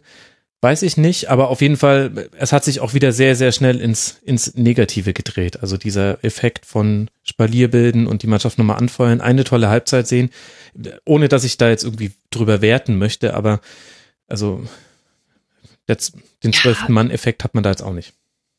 Ja, aber die Hertha war halt auch ein schlagbarer Gegner, ne? Also Mhm. wenn du gegen diese Hertha es nach so einer ersten Halbzeit dann noch verlierst, dann ist es halt schon auch schwierig, da dann irgendwas noch zu sehen. Ich meine, dass die Art und Weise müssen wir nicht drüber diskutieren. Ich meine nur, dass da halt ein Fünkchen Hoffnung auf einmal wieder da war und das Ganze drumherum, auch in der Woche davor mit Tits und so weiter, den Fans, glaube ich, ein bisschen wieder Hoffnung gegeben hat. Dann ist die Enttäuschung natürlich umso größer, als wenn Ja, ja, du klar, du hast wieder dran gerochen bist. an den drei Punkten. Und äh, zwischenzeitlich sah es halt fantastisch aus. Mainz liegt hinten und äh, der HSV vorne. Das war ja ein Best-Case-Szenario. Ja, aber ich wäre mir nicht sicher, ob man, also ob es jetzt hier in Hamburg wirklich diesen, ähm, im Grunde planen wir jetzt schon ähm, für die zweite Liga, äh, also ob es diese Demut irgendwie wirklich, ähm, ob es die wirklich gibt. Ich habe da mal den. Eindruck, das ja, das ist so eine, eine erste, also natürlich müssen sie dafür irgendwie planen, aber ja, ich weiß nicht. Vielleicht ähm, ist es auch, also das ist dann vielleicht auch so ein bisschen so ein, so ein, so ein medialer Eindruck, dass es dann eine erste Hälfte eben gibt, die, die gut ist und wo sie, wo sie führen und dass es dann sofort, das ist dann Aufbruchstimmung und jetzt wird es doch Mhm. noch was und das ist, also dass es dann sofort auch wieder ganz groß irgendwie wird und es sind jetzt nur noch, äh, was waren es dann, drei Punkte, ne, vier Punkte zu, ähm, Mainz. Nicht nur zum Relegationsplatz, sondern eigentlich dann ja auch schon zum Nicht-Abstiegsplatz. Und also, also so eine ähnliche, so ein ähnlicher Mechanismus, den es dann irgendwie am Anfang der Saison dann seit Jahren, es wird ein Spiel gewonnen oder ist es vor der Saison und na, diesmal ist das Ziel aber ganz bestimmt Europacup. Also dieser, Aber ist das wirklich so? Das ist nicht nur ein Klischee. ich weiß nicht, ich glaube, es ist, ähm, Weil ich kenne viele HSV-Fans, die sich gegen diesen Vorwurf, dass man immer mh, illusorische Vorstellungen von dem ja, von Europa oder von was weiß ich für sportlichen Zielen hätten, die das sehr weit von sich weisen und sehr frustriert darüber sind, dass das immer wieder aufgebracht wird. In der, das ist ähnlich, wie man beim ersten FC Köln immer Witze drüber gemacht hat, dass die auch, wenn die einmal gewinnen, von der Champions League träumen. Ja, ich würde schon sagen, dass, also ich meine jetzt überhaupt nicht auf, auf alle Fans bezogen, gar nicht, sondern eher auch auf, ähm, auf sowas. Also das würde ich tatsächlich eher auf, ähm, auf das Umfeld beziehen. Okay. Und also auch damit jetzt, die Medien oder dann ja Sport? genau und ja nee genau also die Medien und eben auch ich meine beim HSV reden ja auch weiterhin einfach mal noch ziemlich viele Leute äh, drumherum also genau ich aber vor allem auch wirklich dann auf auf die Medien auf die Art wie dann wie dann darüber geredet wird aber ähm, also vielleicht ist es jetzt tatsächlich auch der Trainerwechsel dieses also ist es ein klares das ist dann jetzt auch unser Trainer für die kommende Zweitliga-Saison. Hm. Man kann es sich zumindest vorstellen. Und was ja auch noch mit dazu gehört, wenn wir jetzt eh schon drüber sprechen, wie quasi Euphorie erzeugt und dann gleich wieder zerstört wird, wenn ich jetzt auch anmoderiere von wegen tolle erste Halbzeit, in der zweiten Halbzeit wurde das Spiel verloren, das ist ja auch nur die halbe Wahrheit. In der ersten Halbzeit hatte Hertha auch schon sehr gute Chancen. Gerade Ibisevic muss eigentlich das 1 zu 1 machen, wobei er schon alles richtig macht, aber es war halt dann einfach Pech im Abschluss also es gab da schon auch Chancen für Hertha. Also man im, im Nachhinein baut man sich dann gerne mal so Bilder von Spielen auf. Es passiert mir auch selber, wo man sich denkt, der erste Halbzeit waren eindeutig die besser und in der zweiten Halbzeit waren es eindeutig die stimmt so auch nicht. Also das äh, auch die erste Halbzeit stand auf wackeligen Füßen und da gab es dann quasi die gab es dann auch einmal die Situation, wo eben Ibišević diese riesige Chance hat in der 39. Mhm. Minute und im direkten Gegenzug hat Kostic wiederum die große Chance aus 2 zu 0 und hätte Kostic da getroffen, hätten wir alle total ignoriert, dass es vorher die Ibišević Chance gab. Also was ich damit sagen will ist, es gibt leider auch immer nur grau und es gibt immer nur sehr ja, also einfach ist es leider selten. Deswegen dauern die Schlusskonferenzen ja immer so lange. Ich hatte das Gefühl, dass bei beiden war es ein Wirkungstreffer. Also das, wie du gesagt hast, Hertha hat eigentlich ganz gut mitgespielt in der ersten Halbzeit. Dann schießt der HSV das 1-0 und dann war Hertha erstmal ein bisschen desillusioniert. Und dann zur zweiten Halbzeit war die Hertha wieder ein bisschen stärker, macht den Treffer und dann war der HSV ja. dann halt auch ähm, sehr enttäuscht. Absolut. Und bei Hertha haben dann auch ein paar also ein paar Spieler haben da jetzt auch gerade wieder eine bessere Phase. Also Lazaro spielt einen feinen Ball. Darida hat mir auf der 10 der zweiten Halbzeit gut gefallen. Arne Meyer hat so ein tolles Gefühl dafür, wann er mit nach vorne gehen sollte und wann lieber nicht. Lustenberger hat dann defensiv sehr viel in der zweiten Halbzeit gut gemacht. Der einzige, der stark abfällt, ist Mitchell Weiser. Der hatte in der ersten, nee, übers gesamte Spiel hin eine Passquote von 62 Prozent. Das tut weh. Aber ja, da habe ich schon lange Diskussionen jetzt mit mir bekannten Hertha-Fans drüber geführt. Das mache ich, glaube ich, mal in der Schlusskonferenz in einem Hertha-Schwerpunkt. Damit möchte ich euch jetzt nicht belästigen ist zu viel, aber wir müssen ja irgendwie noch weiterkommen. Für den HSV geht's jetzt weiter. Das sind ja die wichtigen Spiele. Auswärts beim VfB Stuttgart nach der Länderspielpause, dann zu Hause gegen Schalke 04 und dann geht's nach Hoffenheim. Man spielt noch gegen Stuttgart, Freiburg und Wolfsburg. Das sind die machbaren Gegner ist zu viel gesagt, aber ihr versteht nun, wie ich es meine, liebe Hörerinnen und Hörer. Und Hertha spielt es dann zu Hause gegen Wolfsburg und dann bei Borussia Mönchengladbach, hat sich aber mit diesem Dreier ja ins Tabellenmittelfeld verabschiedet und vermutlich wird man da jetzt dann auch rauslaufen. Es gab noch ein ja, Kellerduell ist zu viel gesagt, aber es gibt einen Grund, warum der HSV jetzt 18. ist und nicht mehr 17. Und dieser Grund ist das 2 zu 0 vom ersten FC Köln gegen Leverkusen. Köln kann auch gewinnen und tut das vielleicht zum letzten Zeitpunkt, der die Mannschaften davor nochmal so ein bisschen ins Schwitzen bringt, denn jetzt sind es nur noch fünf Punkte auf Mainz und aufs Wolfsburg. Wie hat man gewonnen? Mit einem sehr, sehr guten Bittencore auf der linken Seite, der dann in der neunten Minute unter anderem auf Osako flankt dessen Ball rutscht unter Bernd Lino durch. Dann holt sich Alario eine rote Karte nach Tätlichkeit, die mit Videobeweis aufgedeckt wurde. Ja, und dann gibt's noch eine Einladung von Aranguiz, eine ja, WM-Final Toni Kroos Rückgabe auf äh, jetzt weiß ich gerade gar nicht mehr, wer das Tor gemacht hat. Auf Zoller, genau. Und Zoller überlupft dann Leno und schießt dann mit Hilfe seines Knies ganz kurz vor dem Tor den Ball noch in die Maschen. Das hätte auch schief gehen können. Das wäre sehr sinnbildlich gewesen, aber ist es nicht. Es ist endlich mal nicht schief gegangen für den ersten FC Köln. Und deswegen, Alice, können die jetzt noch ein bisschen hoffen? Geht da noch was für den FC? Die Leiche lebt, hat Bittenkurt gesagt. Das fand ich sehr schön. ähm, ja, ich, ich glaube sehr tatsächlich. Also ich muss ja dazu sagen, ich bin, bin irgendwie, ich finde den ersten FC Köln sehr sympathisch und ich möchte gerne, dass er in der Liga bleibt. Ich habe es auch nicht mehr geglaubt, äh, vor allen Dingen nach dem Spiel gegen Stuttgart, wo sie ja auch geführt haben und es dann noch ganz bitter verloren haben. Da dachte ich, okay, die Leiche ist tatsächlich tot. Mm, dann letzte Woche das Montagsspiel gegen Werder Bremen, wo man schon auch einen Unterschied gesehen hat zu Werder Bremen, die einfach viel stärker waren, fand ich. Mhm. Und deswegen hat habe ich nicht gedacht, dass sie jetzt gegen Leverkusen noch was holen, weil für mich waren sie wie gesagt schon tot. Ähm, aber das Auftreten heute, das war schon sehr sehr stark, fand ich. Also Leverkusen ist auch nicht mal eher so irgendjemand. Die waren jetzt heute auch nicht besonders gut. Das stimmt vielleicht und haben sich selbst auch geschwächt. Aber die Einstellung und das, die Art und Weise, wie der erste FC Köln dieses Spiel gewonnen hat, da muss man schon mal sagen, ja gut, das, das war auch verdient und von sowas, ich glaube, Köln ist halt auch einfach so eine emotionale Mannschaft, die von sowas halt lange zehren kann. Mhm. Und ähm, deswegen hoffe ich und glaube ich, dass die da noch mal ein bisschen Bewegung reinbringen können. Ob es am Ende reicht, ist sei mal dahingestellt. Aber ich glaube, das, was du vorhin auch bei Wolfsburg gesagt hast, dass die Wolfsburger einen Vorteil haben beim Ausw äh, Heimspiel gegen den ersten FC Köln, das sehe ich gar nicht so, weil eigentlich ist der erste FC Köln schon abgestiegen und so gehen sie halt auch in die Spiele eigentlich rein. Und das hat dann vielleicht am Ende des Tages doch einen Vorteil, wenn du so reingehst und sagst, ja, wir haben ja eigentlich nicht zu verlieren.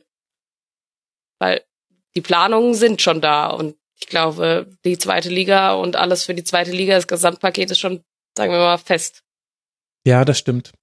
Mein Gefühl ist da, aber das ist jetzt auch nur ein Gefühl, das ist nicht mit Fakten belegt, aber mein Gefühl ist einfach nur, sobald der FC wieder dran ist und sei es am 34. Spieltag, wenn man zwei Punkte hinter dem VfL auf Platz 17 äh, liegt, dann, dann sehen wir wieder den FC, den wir in der Hinrunde gesehen haben und in diesen Spielen, weil ich glaube, es hat einen Grund, dass der FC so mit so viel Pech so viele Spiele aus der Hand gegeben hat. Also, und das ist jetzt egal, welches Spiel man da nimmt. Das, das Spiel gegen Freiburg, wo man 3-0 führt und 3-4 verliert. Das Spiel gegen Dortmund, wo man beim Stand von 2 zu 2 kurz vor Ende ja, in einen 4 gegen 1 Konter rennt, weil man so offensiv stürmt. Das Spiel gegen Stuttgart, wo man in, also fast tragikomischer Art und Weise eine Führung herschenkt, die man sich äh, geholt hat. Auch jetzt, wie das Spiel in Bremen gelaufen ist. Ich glaube, es gibt dafür einen, einen dahinterliegenden Grund und diesen Grund haben wir jetzt nur in diesem Spiel gegen Leverkusen nicht gesehen, weil man nichts zu verlieren hatte. Und vielleicht ist es jetzt sehr fatalistisch von mir, aber das ist so einfach mein Gefühl, dass sollte es für den FC nochmal um was gehen, dass wir dann einen ähnlichen Effekt haben wie jetzt beim HSV, der auch in der zweiten Halbzeit ganz anders gespielt hat als in der ersten Halbzeit, weil man da auf einmal eine Führung zu verteidigen hatte. Also so ein bisschen Wiederholung von der äh, vom Rückrundenstart im Grunde. Also der ja auch dann erstmal, ja. wo das so dieses, wir sind zurück, genau. es geht jetzt doch noch was und dann haben sie, ich weiß nicht, zwei, ne, drei Spiele sogar gewonnen, ne? Genau. Und dann ist plötzlich so, äh, oh Gott, es geht ja noch was. ja, ja, genau, genau. Dann fängt man wieder zu mhm. rechnen und es ist Hoffnung da. Ich ja, lasse mich auch sehr Ahnung. gerne vom Gegenteil überzeugen. Die Alice hat auch schon mit erstens angesetzt, die darf jetzt auch gerne gleich noch ihre eins, zwei, drei, wie viele Argumente dagegen liefern. Nee, ich wollte nur sagen, aber erstens wäre dann dieser Treffer von äh, Zoller mit dem Knie wäre neben Tor gegangen. Das äh, wäre ziemlich sicher gewesen. Und zweitens, so blöd es klingt, aber ich finde, man hat halt jetzt mit einem Torrodde oder Terrodde ähm, auch einfach einen Stürmer vorne drin, der halt auch die Tore schießt. Ich meine, jetzt in den letzten zwei Spielen, heute war er verletzt. Die zwei Spiele davor, glaube ich, hat er nicht getroffen, aber ansonsten hat er jetzt schon ein paar Tore erzielt, die halt enorm wichtig sind. Und du hast halt jemanden da vorne auf einmal, den du anspielen kannst und der halt diesen Neuner wieder spielt. Und ich glaube, das hattest du in der Hinrunde zum Beispiel nicht. Ja, guter Punkt. Das stimmt. Das stimmt. Naja, und es sind halt, ich meine, es sind fünf Punkte, ne? Es ist schon. Und du spielst gegen beide. Ja. Wenn ja, du sicher. einen hast, also, hast du beide. Mh, mm, nein, klar. Also ich meine, die das Spiel heute. Also ich habe, äh, ich habe in der ersten nach der Hälfte oder irgendwann dann mal kurz geguckt, wie es steht und hatte jetzt auch eher ein 2-0 für Leverkusen erwartet und stattdessen stand es 1-0 gegen zehn Mann.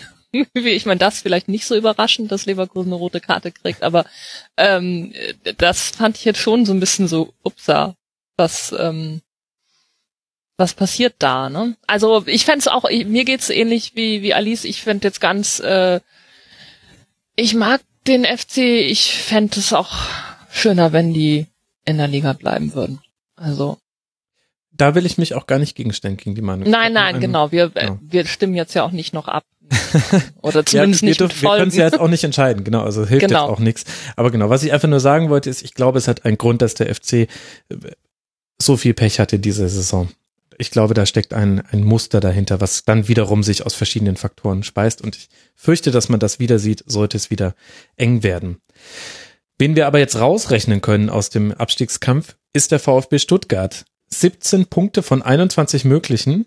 Nein, wir sprechen nicht von Bayern unter Jupp Heinkes. Und wenn ich das jetzt richtig sehe, dann dürfte durch die Niederlage der Bayern jetzt heute dann auch der VfB die erfolgreichste Mannschaft der letzten sechs Spieltage gewesen sein, zusammengerechnet. 2 zu 1 gewonnen, zweimal Gomez, einmal Petersen.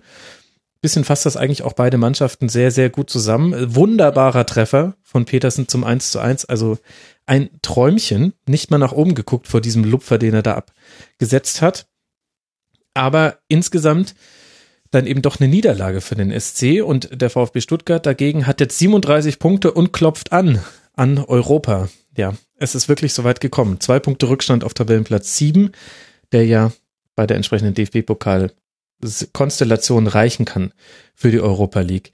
Was, Alice, hat denn Taifun Korkut mit dem VfB angestellt?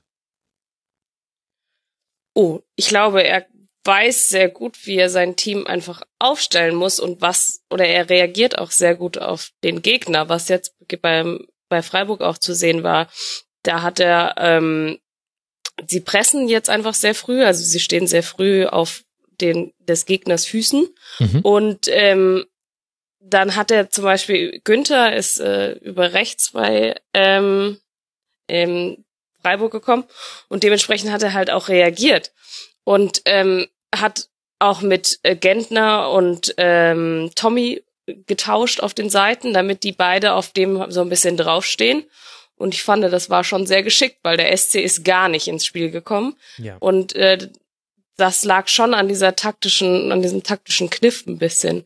Und ähm, Matthias Sammer hat vorher gesagt bei Eurosport, das fand ich sehr interessant, ähm, dass er bei Stuttgart immer so ein bisschen den Eindruck kam, dass die passen um des Passens willen und ähm, ich finde, das hat man schon auch ein bisschen gesehen, aber gleichzeitig auch einfach ein bisschen Stabilität dadurch gewonnen haben. Und solange der Gegner kaltgestellt ist, musst du halt passen und dann versuchen, sozusagen nach vorne zu kommen. Ja, und genau der Punkt eben auch, dass also der VfB hat den Vorteil jetzt auch gehabt in vielen Spielen, dass er mit 1 zu 0 in Führung gegangen ist und das auch sehr oft sehr früh. Also in dem Spiel war es die vierte Minute. Und selbst wenn wir sagen, das wäre passives Abseits gewesen, weil zwei Stuttgarter Spieler aus dem Abseits heraus Freiburger Spieler daran gehindert haben, ein Tor zu erzielen, selbst wenn man das so sagen wollen würde, dann könnte man aber auch sagen, Moment, dann hätte man aber auch das zurückgepfiffene Tor von Aogo in der 33. Minute, das war dann auch eine Schiedsrichterfehlentscheidung. Also sprich, egal wie man das bewertet, der VfB hatte den guten Start ins Spiel und die können das halt inzwischen ausspielen. Und das finde ich eigentlich das Faszinierende am VfB, weil, weil es eigentlich nur so Kleinigkeiten sind. Also, dass ein Gentner nicht mehr in der Mitte spielt. Da waren jetzt in dem Spiel Askathiba und Aogo. Und äh, dass man jetzt mit einer Viererkette immer spielt. Also, die spielen ein blitzsauberes 4-4-2. Ich finde, zusammen mit, mit Gladbach spielen die gegen den Ball das schönste 4-4-2. Ja, aber genau, Gentner ist ja dein persönlicher Lieblings- oder nicht-Lieblingsspieler, was auch immer. Ich habe überhaupt nichts gegen ihn persönlich, aber er ist taktisch undiszipliniert und bei sowas werde ich nervös. Ja, aber also um mich auch nochmal zu verbessern, Günther kam natürlich über links. Und das hat er ja schon wieder gut gemacht, weil er dann Gentner auf rechts gesetzt hat, um gegen Günther zu spielen. Und dadurch war der SC auf der linken Seite ja so gut wie tot. Ja, das und da macht Gentner einfach einen guten Job. Ja, das in, in dieser mannorientierten Verteidigung direkt auf den, Günther konnte sich überhaupt nicht entfalten. Das hat man dann in der zweiten Halbzeit schon wieder gesehen, als der SC dann über rechts mehr gekommen ist, wo sie dann ein bisschen mehr Zugriff hatten aufs Spiel und auf die, auf die Offensive. Ja, das stimmt.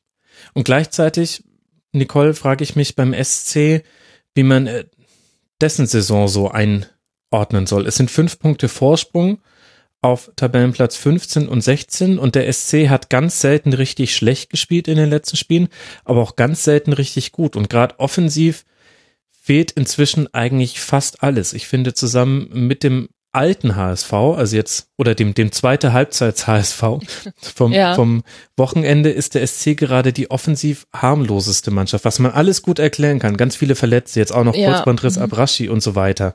Mhm. Aber äh, ist dünn.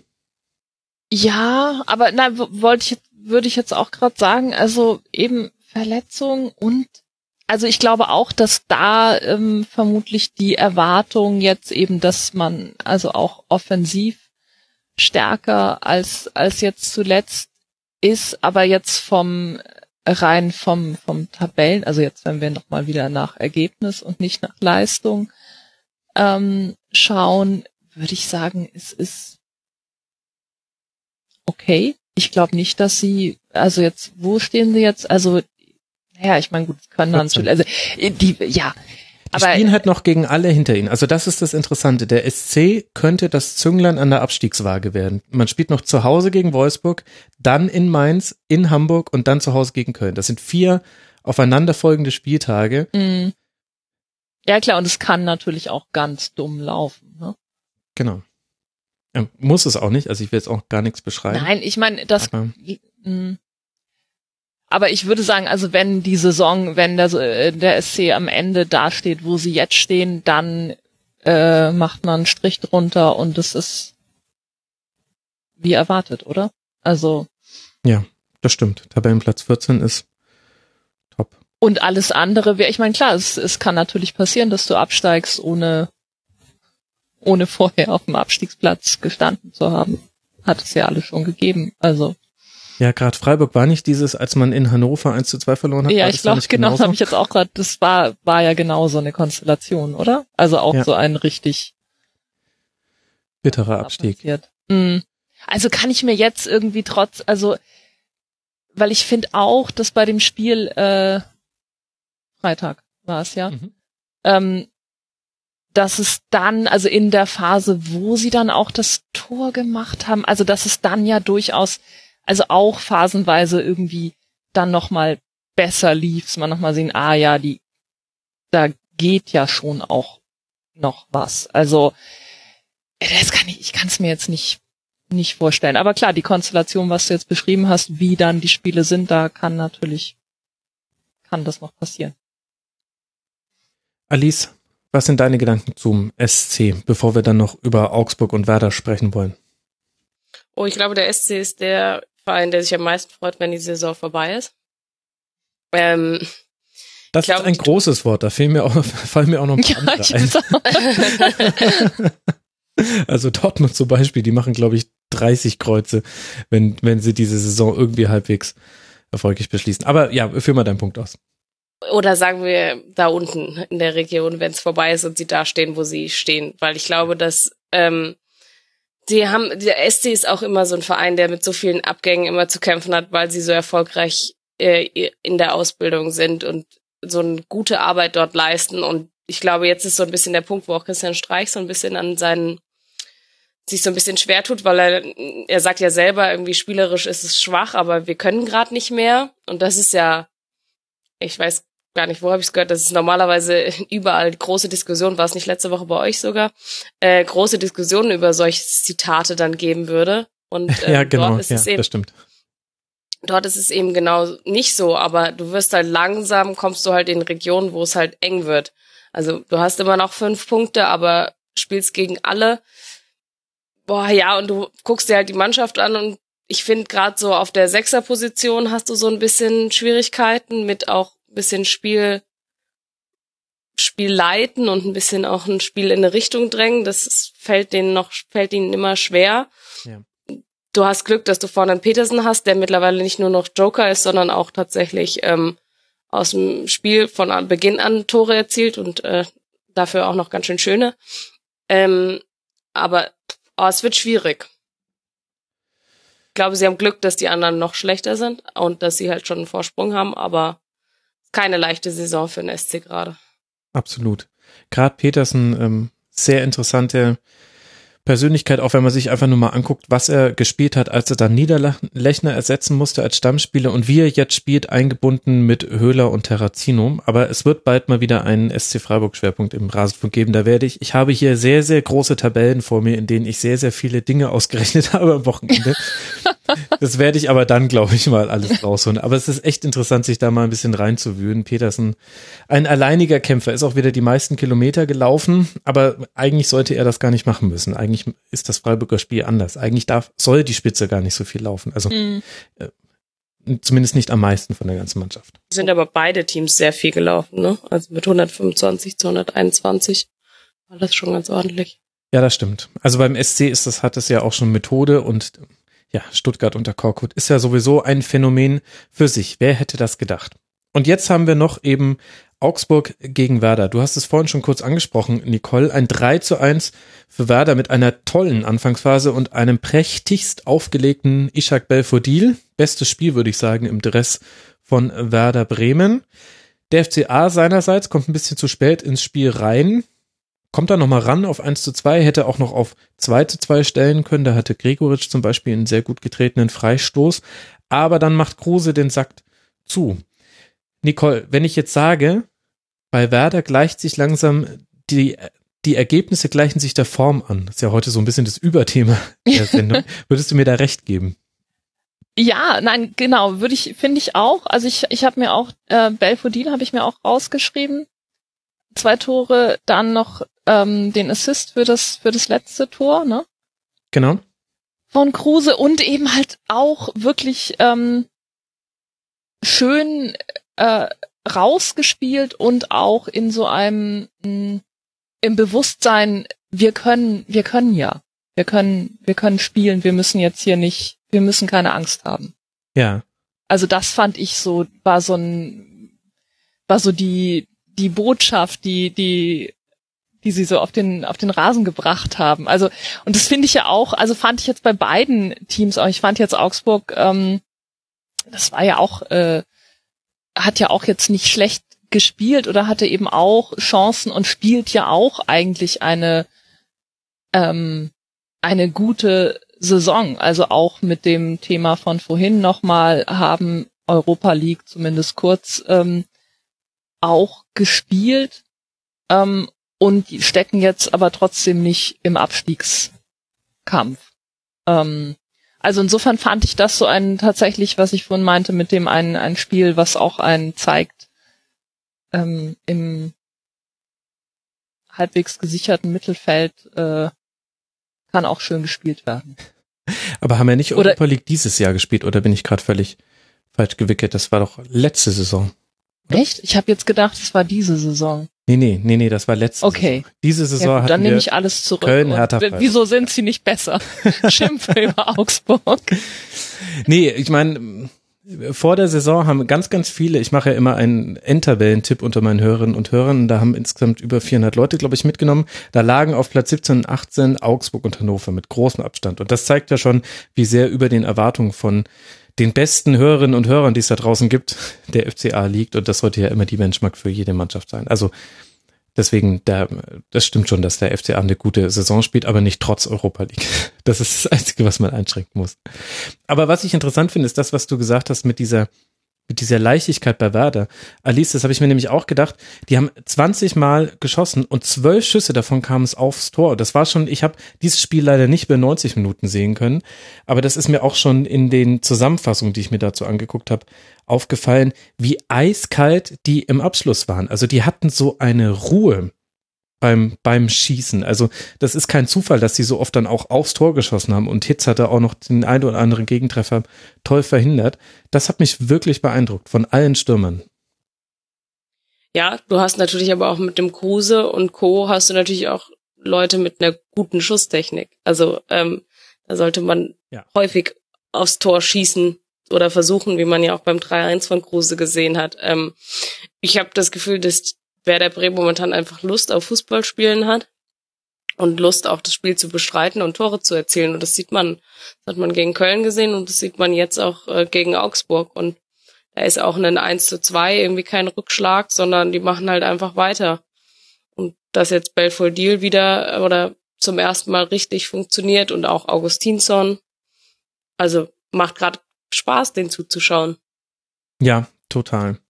Und es Werder ist auch gerade ein hervorragendes Beispiel für, wie der Erfolg die Themen in der Berichterstattung lenkt. Wenn es bei Werder gerade nicht liefe, würden wir ganz viel über Junusovic sprechen, den Kapitän, der aber jetzt manchmal auf der Bank sitzt und jetzt schon zum zweiten Mal gar nicht in der Startelf stand in wichtigen Spielen. Ähm, und weil es aber gut läuft, ist das eigentlich gar nicht so ein wirkliches Thema, sondern alle erfreuen sich dann eben an Belfodil und an Eggestein und Bargfrede, die, die es ja auch wirklich gut gemacht haben.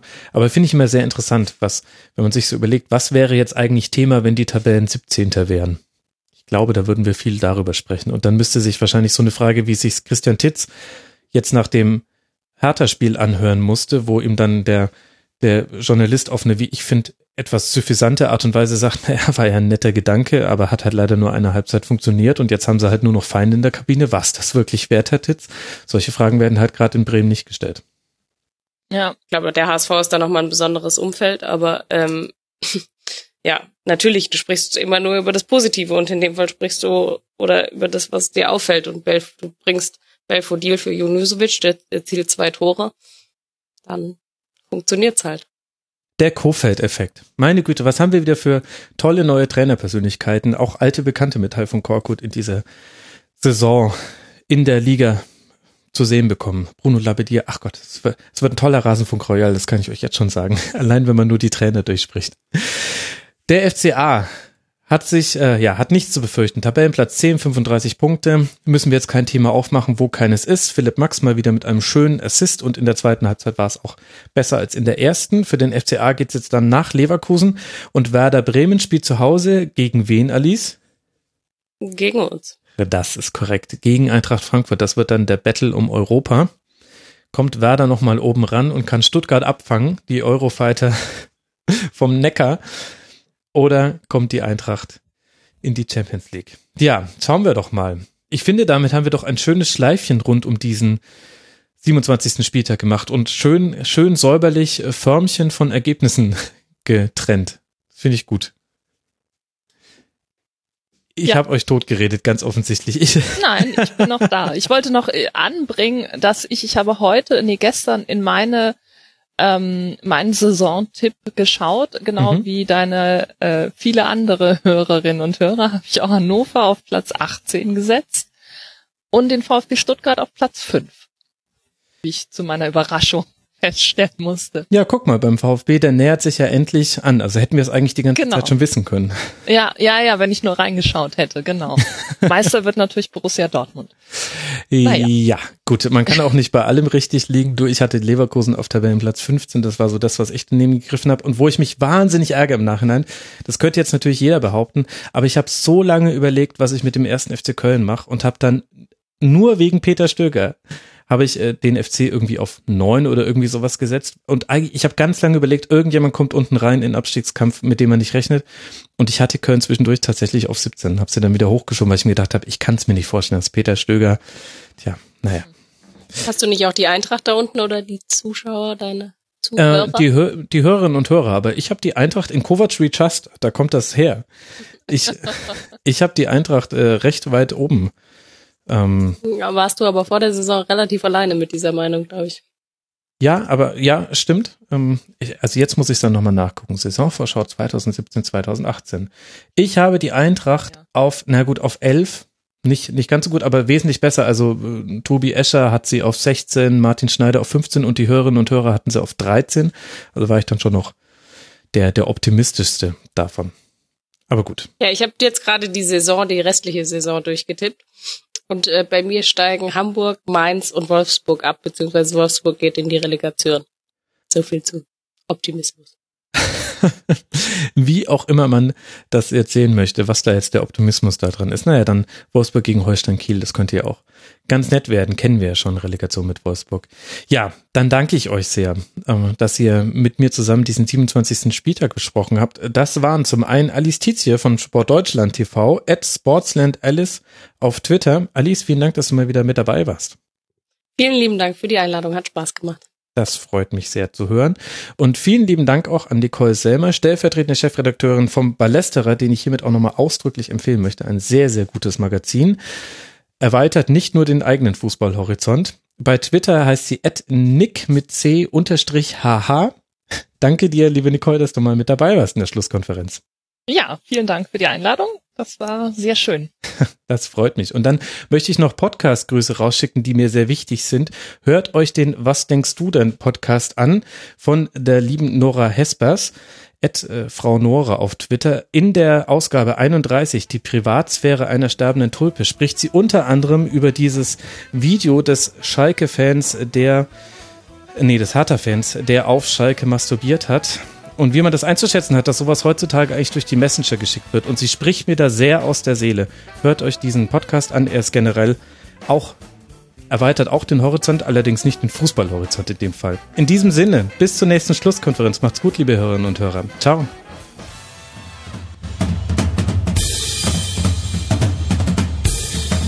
Das war die Rasenfunk-Schlusskonferenz. Geben nun zurück in die angeschlossenen Funkhäuser.